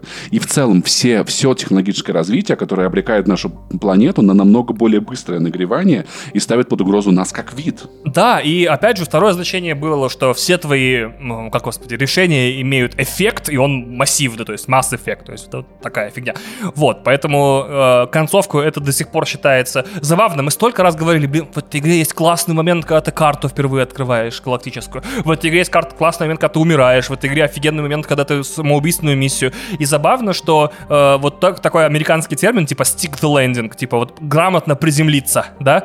У этой игры не получилось, и это фантастически был, конечно. В день релиза я проходил, это был провальный финал, конечно. Она разрослась невероятно. Ну, типа, и это, наверное... Ну, ты представь, ты управляешь машиной. Вот у тебя коробка передач, вот у тебя руль, вот у тебя педали, да?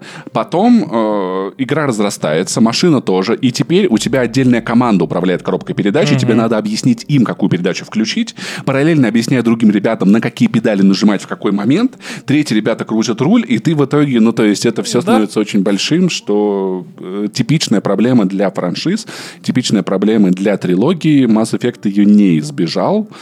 И я вот понимаю, что сама идея это была неплохой. Наверное, если бы все, что нам рассказывают последние 10 минут, было размазано по игре действительно, от и до, да, и мы бы изучали уже не протеаны, что они там какой собирали, да. а левиафанов. Ну, то есть, э, какое-то устройство, которое... Да, да, пусть даже это было бы, блядь, перемещение во времени. Пусть даже так, нахуй, да?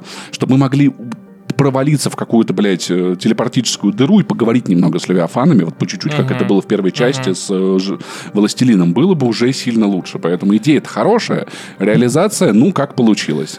Mass Effect Andromeda мы вам не будем пересказывать, потому что мы же все-таки, ну, люди э, Воспитанные. образованные, скажем Э, так. Да, нас и есть финальная претензия оказалась, что на главный финал игры не влияет ни одно из принятых решений за три части. С сохраненками Mass Effect была история, это были единственные в моей жизни сохранения, которые я хранил на дропбоксе в облаке. чтобы переносить их из, игру, из игры в игру. Да, из Да, поэтому как бы мне казалось, что вот моя история моей Джеральдин Шепард, я, естественно, за даму играл, мне казалось, прям вот это будет очень круто и замечательно, и в итоге все они приведут к какому-то финалу. Мы все знаем историю Extended Edition, когда там добавляли какие-то сцены в финал, но в целом, в целом завершаем пересказ мы двумя вещами. Итак, судьба Шепарда, членов команды Нормандии, собственно, планеты Земля и всей галактики зависит от выбора, который вы приняли, а также накопленных за время игры сил для сражения со жнецами. Там несколько концовок. Если вы будете проходить игру сейчас, Legendary Edition, там концовка, ну, как-то исправлена. Там чуть-чуть больше вещей влияют на что-то. В любом случае, самое важное, что происходит. Активация Горна и принятое Шепардом решение уничтожает цитадель и все ретрансляторы в галактике. Так что, каким бы ни был, так скажем, пятый Mass Effect, следующий, вселенная Mass Effect в конце третьей части изменилась навсегда. Вот такая вот история. После этого была Андромеда, о которой мы не хотим говорить Не очень, по да. этическим причинам. Хотите, вы поиграете, космический судоку вам в жопу. Э, Эта история не связанная. Там про команду, которая улетела еще до всех этих событий. Она, как бы, считай, отдельная. И тоже вот я Mass Effect 3 называю не просто так последней хорошей игрой BioWare. Однажды вам расскажу, почему, наверное, к выходу Dragon Age 4 перескажем вам три части. Может быть, кстати, я и, всю, и в сюжет Dragon Age Inquisition уверую после всего этого, потому что тоже, знаешь, вот бывает, что-то пересказываешь, и такой, бля, нет, пиздато было, реально пиздато было, но как-то, но не срослось. Короче, Mass Effect легендарная игра, одна из моих самых любимых. Я надеюсь, что вы вспомнили, кайфанули. Я, я вспомнил, кайфанул. Мне, если честно, очень приятно было. Да, мне тоже было очень приятно вспомнить э, одну из любимых франшиз молодости. Э, надеемся, надеемся, что этот выпуск в течение ближайшего года, полутора, а может быть даже двух, приобретет дополнительную ценность с подробным анонсом, а может быть, чем черт не шутит, даже релизом новой части Mass Effect, которая окажется не Андромедой, а чем-то великолепным, крутым, что вернет нам эти забытые ощущения открытия космической карты, сбора крутой команды на самоубийственную миссию и как весело э, просто летать, короче, и стрелять в боевых злых роботов. На этом мы с вами прощаемся. Огромное спасибо, что нас слушаете. Огромное спасибо, что уделяете нам свое бесценное внимание. Опять же, напоминаем, что можно подписаться, поставить оценки и отзывы. У нас есть Patreon и Boosty, а также вы можете прислать нам донаты. Спасибо, дорогие любимые слушатели. Вы лучшие слушатели, на которых только можем рассчитывать. До встречи в следующих выпусках. Пока.